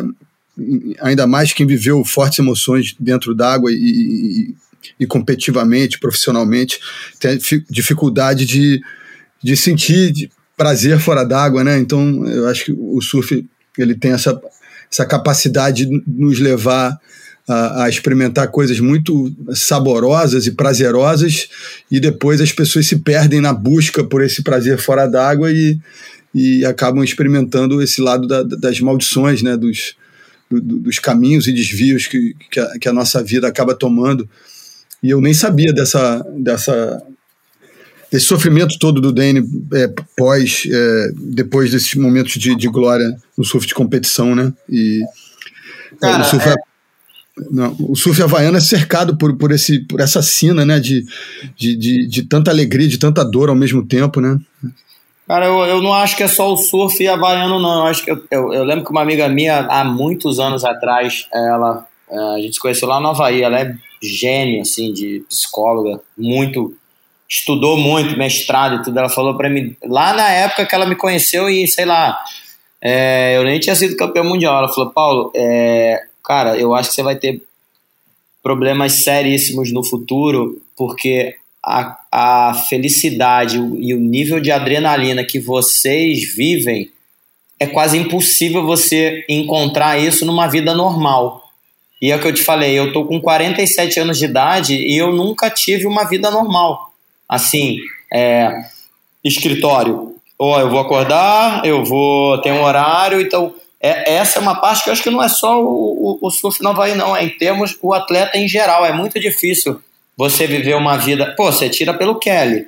O Kelly é, é um cara que já passou do, do, do, do, cara, é o maior surfista da história, não tem como dizer que ele não é, e ele não consegue encontrar felicidade no, no dele. Eu, é, é. Ele não consegue abandonar essa coisa da adrenalina de ser o Kelly Slater. Tipo, agora a WSL deu, mas é vamos lá, vamos ajudar mais o Kelly, mas o Kelly já era para ter saído no Pipe Master como é, o cara, o cara ganhou o Pipe Master com 50 anos, o cara é duas vezes campeão do mundo. Chega, acabou, meu irmão. Deus te deu a oportunidade. Deu, meu irmão. Tá ótimo, brother. Backup, deixa a galera, né? Atrapalha o circuito, porque é, o Kelly é o cara acima da média, não precisa correr campeonato, né?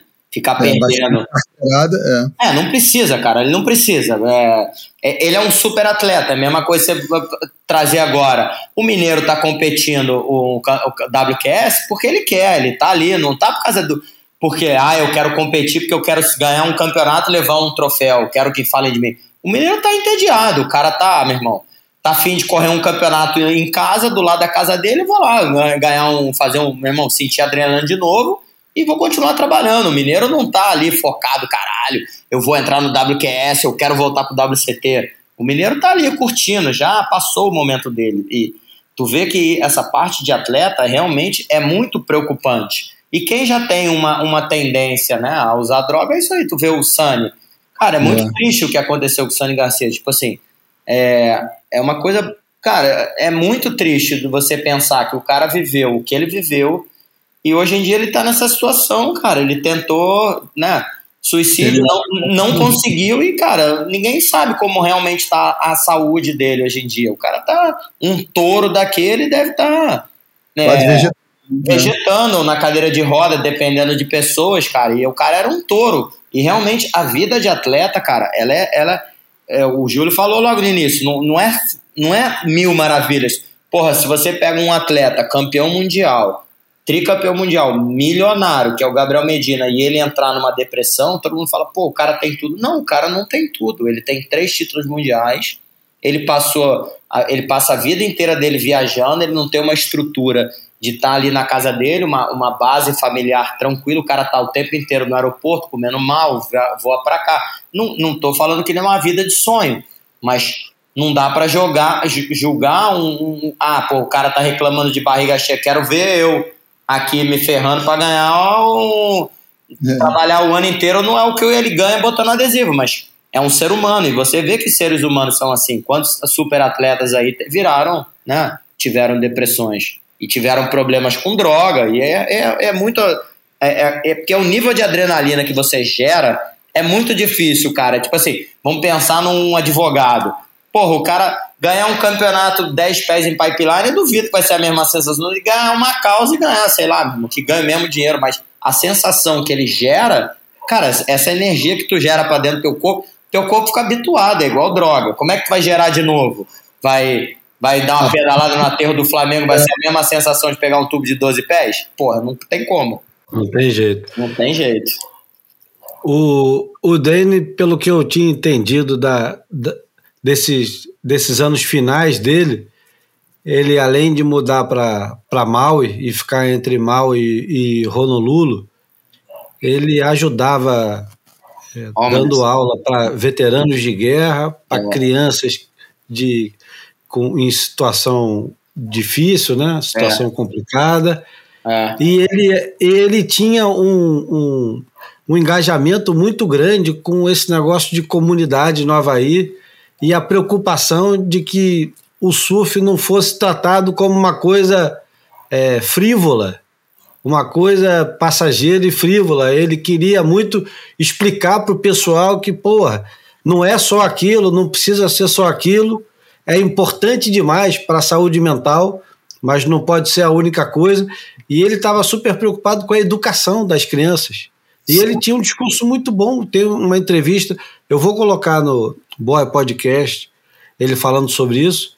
É, é incrível ele falando, de, é de uma lucidez você imagina um cara que ficou envolvido com droga que se ferrou, foi lá no fundo do poço. Você imagina, caramba, é um baita porra louca. Não, ele não é um baita porra louca, não era. Ele era extremamente lúcido e, e lúcido em relação a essa situação que acontece no Havaí.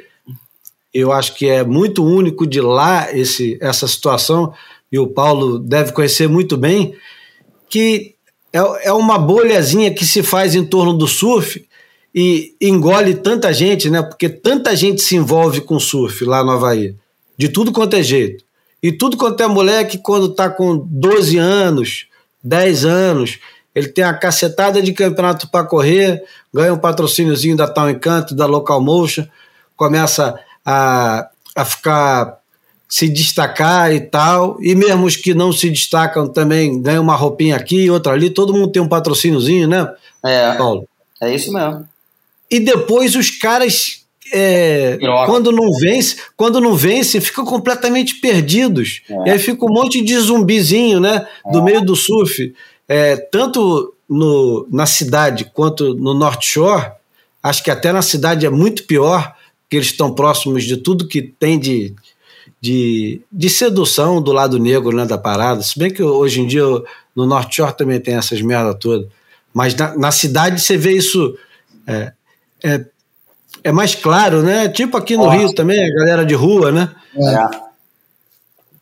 E o é. Dane tinha uma preocupação enorme com essa, com essa molecada, né? Não, não sei se, se você, enquanto esteve lá, é, teve a oportunidade de de ver como é que funciona essas ações comunitárias então, para tentar é, conscientizar a molecada de que o surf não vai salvar a vida deles. Então, cara, o que eu, o que eu, o que eu acho, no, que eu, o que eu penso do surfista havaiano, cara, ele, eu, eu entendo ele, por isso que eu, eu falei essa parada pro mineiro. O surfista havaiano, ele não é um cara babaca, mas você imagina, você mora num lugar é, que o dinheiro não tá ali. É, todo mundo que foi atleta ali, tirando esses caras que ganharam grana, os caras são operários de, de, de, de é, obra. O Sion fazia portão, o Brock Little trabalhava em obra. E então, cara, os caras vão para essa. Eles dão esse único tiro, que é o surf. Só que se o cara não conseguir ter um talento muito fora da curva e acompanhar o surf, que é sair do Hawaii, para Califórnia, pegar todo esse dinheiro da Califórnia, o que, que, que, que as marcas fazem, né? Que eu acho que é uma, é uma maldade. As marcas usam os havaianos durante três meses para realmente dar suporte para a equipe inteira e o resto dos, dos, dos, dos, dos outros meses, cara, tipo assim, oh, meu irmão, a gente já precisou de você, vai pagar um seguro. Os caras têm aquele foto incentivo na época, que era marca, dava uma grana pro cara maneiro, o cara se sentia bem ali, ganhava o dinheiro dele e, cara, acabou as zonas no Havaí, vai fazer o quê com o cara ali no Havaí?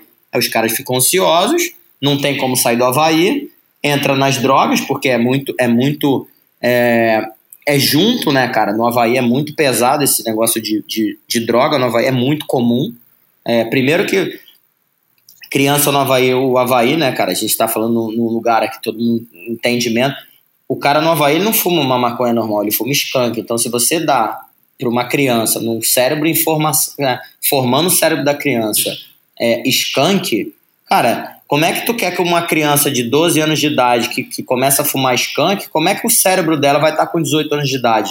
Ou seja, o que acontece muito no Havaí é o cara não, o moleque não consegue pensar, a maioria tá, gera tudo esquizofrenia e realmente, cara, abre portas que ninguém consegue mais fechar. Então, se o cara não for, como foi a mãe do John John, uma é. pessoa que protegeu as crianças, tipo assim, vão para Bali, mamãe vai levar as criancinhas perfeitas para Bali. Porra, vamos para não sei aonde, vamos para França, vamos não sei o que, viajar o ano inteiro e voltava quando podia. Porra, conseguiu criar. Agora, quantos super talentos aí no Havaí acabaram e morreram no meio do caminho, né? E você é, vê né? o nível do. Pô, estamos falando de. Meta feminina, né? É, muito. É tipo assim, ele começa numa parada que, é assim. É, Aparentemente ofensiva, né? Mas que não é muito recreativa no Brasil. A gente, beleza, o cara fuma um. Cara, a maconha é fraca no Brasil comparada com o skunk. Estamos falando de um, porra, de um produto que os caras fazem. É, o nível do, da potência de um skunk para uma criança de 12 anos de idade que é super comum. Eu não fumo. E eu no Havaí não fumar, é, todo mundo me pergunta, tipo assim, como assim tu não fuma? Eu falo, cara, eu não fumo, cara. Olha para mim, não, tipo assim, caraca, mano, por que, que tu não fuma? Ah, não fuma, não, não, não curto fumar bagulho, eu não curto, não fumo skunk. E, e pro cara é muito inserido isso, é normal. Como a Alex realmente né, não, não teve isso, eu, tô falando da Alex que é, é, é a família que eu realmente vi, convivi. Como a Alex, é, ela protegeu muito as crianças, cara, os moleques não tiveram problema não. Quem foi ter problema foi o Ivan, pô, já com 15, 16 anos de idade, que começou a andar com os moleques ali de, de, de, é, de, ali de Rock Point, que era a galerinha pan, e, cara, deu uma desnorteada. Porque realmente, se o garoto já tem um gatilho na cabeça, me vem com uma, uma parada dessa pesada, cara, os gatilhos vão embora, abrem tudo. E, ou seja, o surf ele dá isso no Havaí. Você vê, o cara não tem muita chance, não é o cara que vai fazer grana como os moleques da Califórnia, porque o dinheiro tá na Califórnia, o dinheiro tá no West Coast, não tá ali no Hawaii. Então eles ficam ali ganhando grana durante três meses e depois os caras vão embora, abandonam todo mundo. O que, que os moleques fazem? Um vai, vai, vai ter empresinha que corta, é, limpa é, coqueiro, o outro moleque é landscape, o outro trabalha com piso, e os moleques. Vai ser salva-vidas também, né? É, e vai ser salva-vida e vai realmente, cara, não tem pra onde correr. O Havaí, é, cara, é ilha, cara, é normal, é ilha. O dinheiro não tá na ilha. Quem traz o dinheiro constrói uma casa milionária, não, o dinheiro não fica ali e pronto, acabou. Ele tá ali na praia mandando dinheiro, o dinheiro não fica no Havaí, o dinheiro vai embora. O cara tá ali no home office morando em frente à praia, a empresa dele não atua no Havaí se tem lá um milhão de habitantes na, ali em Oahu, como é que o cara vai fazer dinheiro como ao, ao nível dos Estados Unidos com 220 milhões de pessoas? O dinheiro não está no Havaí.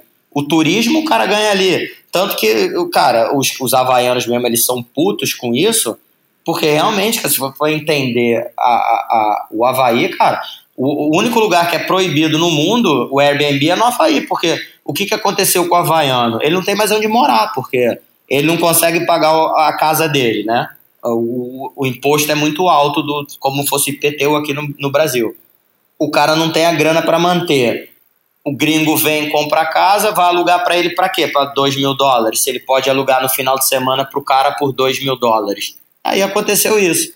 O havaiano não tem mais onde morar, no North Shore não existe mais casa nenhum de havaiano, todas as casas da frente não pertencem a havaianos. E aí, cara, é uma pressão muito grande no, nos caras. Você vê que os caras realmente que conseguiram é, explodir no surf é Jamie O'Brien, é John John, é, ali do North Shore, pouquíssimos. O resto, cara, é tudo trabalhador de. Você vê os moleques ali da Volcom, fica ali na casa da Volcom, a Volcom fecha, manda todo mundo embora, a casa fica rodando lá, ó. Gente que vem para alugar, os caras, meu irmão, aluga a casa da Volcom, não fica ninguém morando ali na casa da Volcom. Não tem homem, não tem mais nada para produzir. E aí realmente a galera pira, cara. Não tem muita opção. Ilha, ilha é perigosa, cara. É exatamente o Havaí, ele é muito. É realmente um lugar muito perigoso para se viver, né? Se você tiver esse entendimento, é perigoso. Bom, eu quero voltar aqui, vou pedir licença para voltar um pouquinho e falar, pelo menos um, um pouco da minha é, relação com, com o Danny Calor que foi o primeiro grande ídolo do surf, era o Danny Kellogg. E o Danny Kellogg era uma espécie de modelo de surfista que era naquela naquele curto período de tempo, no final dos anos 70 e o início dos anos 80, antes da chegada de, de Curren, Okilupo, Carroll, Martin Potter, Kong, e depois da geração do MR, Shawn, Rabbit e, e PT, Ian Kernes, etc., ele foi o link de modernidade e o cara que fez a transição, eu acho que foi o que melhor fez a transição da, da monoquilha para biquilha. Ele foi, depois do, do, do MR ter usado a biquilha naqueles últimos anos dos anos 80 e começar a ganhar os campeonatos de onda pequena e tal, e meio que revolucionar, ele era um cara que conseguia fazer um surf power de biquília, coisa que quase ninguém conseguia fazer. E quando a, a triquilha chega, ele é um dos primeiros a se adaptar à triquilha e aí usar a triquilha com o pivô de um cara que ainda surfava de um jeito meio anos 70 e consegue, como os caras diziam na época, bater de backside de cabeça para baixo e conseguia fazer, como chama a atenção o Matt Walsh, ele conseguia é, ser mais veloz e mais arisco com a biquília em onda pequena do que o MR e conseguia manobrar mais dentro do tubo do que o chão. Numa época que é, esses caras eram considerados inatingíveis, né? E o Danny Aloha, ele tinha isso. Ele era, ele superava os caras que eram considerados as referências tanto em onda pequena quanto em tubo, e você não vê o nome dele próximo desse tipo de, de, de afirmação. E ele foi, assim, de 78, 79 até 83, eu acho que ele foi o melhor surfista do mundo. Ele era o grande surfista, o modelo de surf é, para ser atingido que saía dos anos 70 chegando numa modernidade de anos 80 e que ia, porra, influenciar pra cacete como muito bem colocou o Osho, colocando na mesma frase o Curren e o Danny, porque o movimento do braço dele, porra, tinha uma elegância, cara. O, é, o surf dele era muito bem postado em cima da prancha. Ele, apesar de ter uma base mais aberta, ele tinha um movimento de cintura, de ombro, tudo muito bem coordenado e era, porra, eu eu acho que o, ele é um dos grandes surfistas que, que não tem tanta, tanta pompa quanto os campeões mundiais. Acho que o, o, o argumento de que não fez diferença ele não ser campeão mundial é, desliza um pouco, porque se ele tivesse o título mundial e ele merecia pelo menos um, ele teria mais reconhecimento e talvez a influência dele fosse mais reconhecida. Quem é, tem mais de 40 hoje em dia e assistiu o Realce na, na, nos anos 80 deve lembrar muito bem que uma das cenas de abertura do, da, do segundo momento do Realce era uma adiantada de frontside do Danny Aloha nos Tubs, em uhum. Burley Heads, e essa adiantada dele era uma coisa que misturava é, modernidade, misturava uma coisa muito instintiva havaiana e, e tinha. Cara, era, era um movimento que todo mundo queria fazer, né? Enfim, é, não queria. Foi muito preciso nessa, nessa, nessa fala na relação do, do Sean com, com, com, com Tom Curren, com, com MR. Eu acho que talvez se a gente for fazer uma cronologia do circuito e estabelecer os grandes uh, surfistas que não foram campeões, ele devia estar no, no topo dessa lista, né? Porque ele é o, é o, é o primeiro grande surfista é, de, dessa passagem que você falou, né, da, da single fin até a Trusha, que, que não tem o título mundial, mas influenciou muita gente, né? Então, eu acho que ele é o primeiro grande surfista havaiano no circuito mundial e entre outras coisas, né? Então, ele, ele tem esse, esse impacto muito positivo. É, muito poderoso e, e, e, também concordo que uh, um, um, título mundial daria para ele, colocaria ele nessa, nessa, nessa prateleira que ele merecia estar, né? E uma coisa que aqui no Brasil, infelizmente, é pouco mencionada, mas eu acho que eu já falei e vou continuar falando outras vezes, é que existia uma proximidade muito grande do nosso melhor surfista de então, ali da, daquele, da, daquele espaço de tempo entre o final dos anos 70 e início dos anos 80, que eu considero o Valdir Vargas. Ah, tá. Ele era, ele era muito próximo do Danny em todos os sentidos. Primeiro porque ele é, ele era muito influenciado pelo Dane. Naquela época, eu acho que quase todos os surfistas brasileiros, e principalmente aqui cariocas, tinham uma influência enorme do surf havaiano. O único cara que se destoava desse negócio era o Cauli, que era inspirado no surf australiano, e isso, porra, refletiu demais nos resultados dele e no jeito dele surfar. Ele era mais moderno e tal, enquanto o resto da galera ainda queria imitar um pouco aquela coisa romântica dos anos 70 dos havaianos. O Valdir, ele cresce nesse negócio aí e ele era um dos grandes tube riders do mundo e segundo consta as lendas da época, o Valdir no Pipe Master de 82, 83, por ali, 81, ele foi bloqueado pelos havaianos e o Danny Calor falou que ia vingar ele e ficou puto porque ele admirava o surf do Valdir. O Valdir era muito moreno, né? E, é. e tinha o mesmo estilo do, do Danny Calor, ombros muito largos, base um pouco mais aberta, entubava muito, a prancha mexia muito.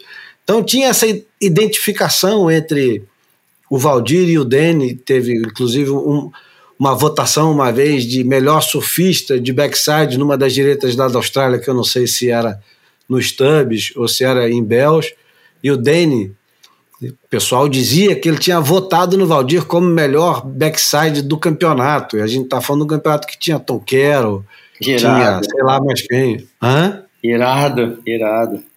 É, então, e tinha essa proximidade. Naquela época, o, o Brasil ainda não era odiado, né? Era ao contrário, os caras amavam os brasileiros, eram super amigos, vinham para cá, era aquela festa. Quando os brasileiros iam para lá, também era aquela bagunça, né? Enfim, só para deixar essa, essa história aqui. E, e quando eu estava falando que o Danny era um link entre o, o, o passado e o futuro, eu esqueci de mencionar que, porra, obviamente, o, o, o link que ligava ele é, desse, desse surf dos anos 70 era o Larry Bertman, né? ele era herdeiro direto. Ele, o Mark Liddell e o Buttles eram os protegidos do, do Larry Bertman, que só ele saiu do Havaí e foi para o circuito mundial e venceu a etapa, enquanto o Mark Liddell e o Buttles é, até competiram e tal, mas não, não tinham a mesma consistência, nem o mesmo talento, né? Boa, boa o estilo lembra muito, né? Essa coisa da prancha viva, né? Muito, muito muscular e ao mesmo tempo muito vistoso, né? É, as stingers do Ben Aipa e etc e tal, é, é, tem muitas coisas, em, muitos elementos em comum. Enfim, vamos para a porta, né? Vamos para a porta que o, o, o, Paulo também já deve estar tá querendo jantar. Vamos Vou bem. chamar ele hoje para jantar lá no Fazano, quer ver? É. Semana Hoje que... não, porque está tá no Rio. Sexta-feira eu tô lá. eu quero ver se eu e o Bruno vamos ganhar um, um convite desse também para ir lá surfar. É, Edu, Edu, Edu é o cara. Bom, obrigado, Paulo, pelo, por se dispor a conversar conosco e contar tanta história boa que você contou aqui, cara. Foi muito bom escutar as histórias. Um prazer, cara. Eu, eu, eu curto bastante, cara. E realmente eu gosto de, de falar de coisa boa. O surf, o mar me trouxe tudo que eu tenho, todo entendimento. Eu sou muito grato a realmente essa vinda para o Rio de Janeiro, essa guinada na minha vida. E tudo que eu tenho, cara, é pelo mar. Todos meus amigos, as conexões, o meu trabalho. Eu, porra, eu ganho dinheiro com com mar desde, desde meus 14 anos de idade. Espero me aposentar é, com surf. Eu amo, realmente eu amo o que eu faço. Graças a Deus deu tudo certo. E vocês fazem parte disso, né? É isso. De longe, mas faz. Ah, não, tá, faz. É muita, é muita história, é muita coisa. É. O, o, o esporte, cara, todo esporte ele tem.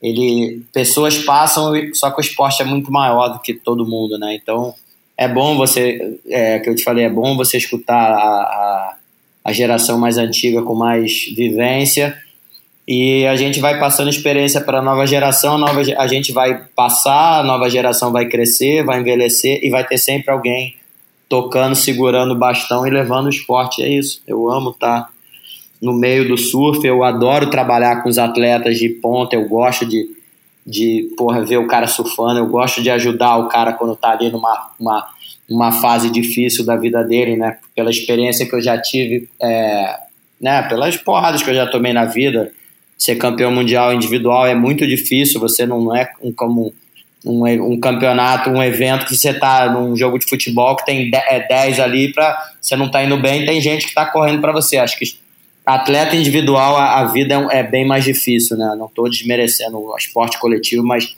atleta individual sofre muito, é muita pressão e realmente quando eu posso ajudar. Hoje em dia, cara, todo mundo fala, Paulo, você não quer competir? Eu falo, cara, eu não entro nem em master. Eu já, quando eu resolvi me aposentar, você não tá entendendo eu não quero competir em nada. Beleza, quer competir? Vamos jogar tênis, vamos jogar squash, vamos fazer qualquer coisa. Agora, bom, eu não boto mais like de campeonato pra nada. Eu não quero apostar nem se a minha onda foi melhor que a tua. Só quero me divertir e ajudar quem tá competindo. Tá ótimo. Boa. E olha, para variar, o Boia tem essa tradição, a gente tinha conversado antes, de mencionar e entrar no assunto que é interessantíssimo, que é falar de quantos campeões mundiais ou de quantos competidores do circuito mundial de bodyboard acabaram é, virando excelentes, se não os melhores fotógrafos aquáticos, cinegrafistas aquáticos é, do planeta. E acabou que esse assunto não entrou. Mas é que a gente fica devendo para o próximo boy, se você vier participar de novo. Né? Um prazer contar um pouco da minha, da minha transição, que eu amo, amo a fotografia aquática. Pois é, vai ter que voltar. De repente, né? Ah, nem espera tanto. Faz lá da piscina, pô. Pronto. Esse era bom. Esse é bom. A gente fala da piscina. Esse é bom. Esse é bom. Lá no, lá no Fazano. bom, Bruno, obrigado também. O João já, já meteu o pé. Já dormiu. Valeu, Júlio.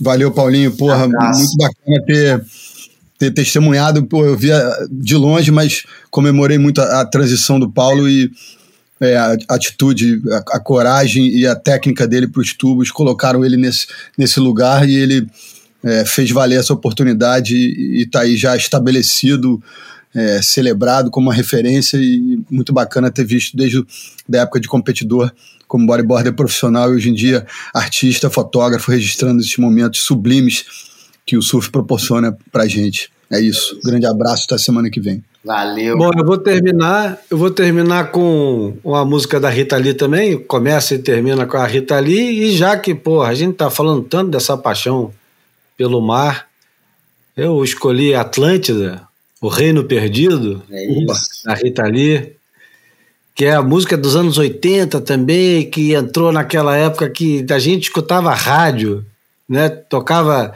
na Rádio Cidade, Antena 1, circulava em todas as rádios. Se bobear, até na Fluminense tocava. Uhum. Então vamos. Esse foi o Boia número 199. Vamos com a Atlântida da Rita Lee. E até a próxima terça-feira. Aquele abraço, meus um amigos. Abraço, turma. Abraço.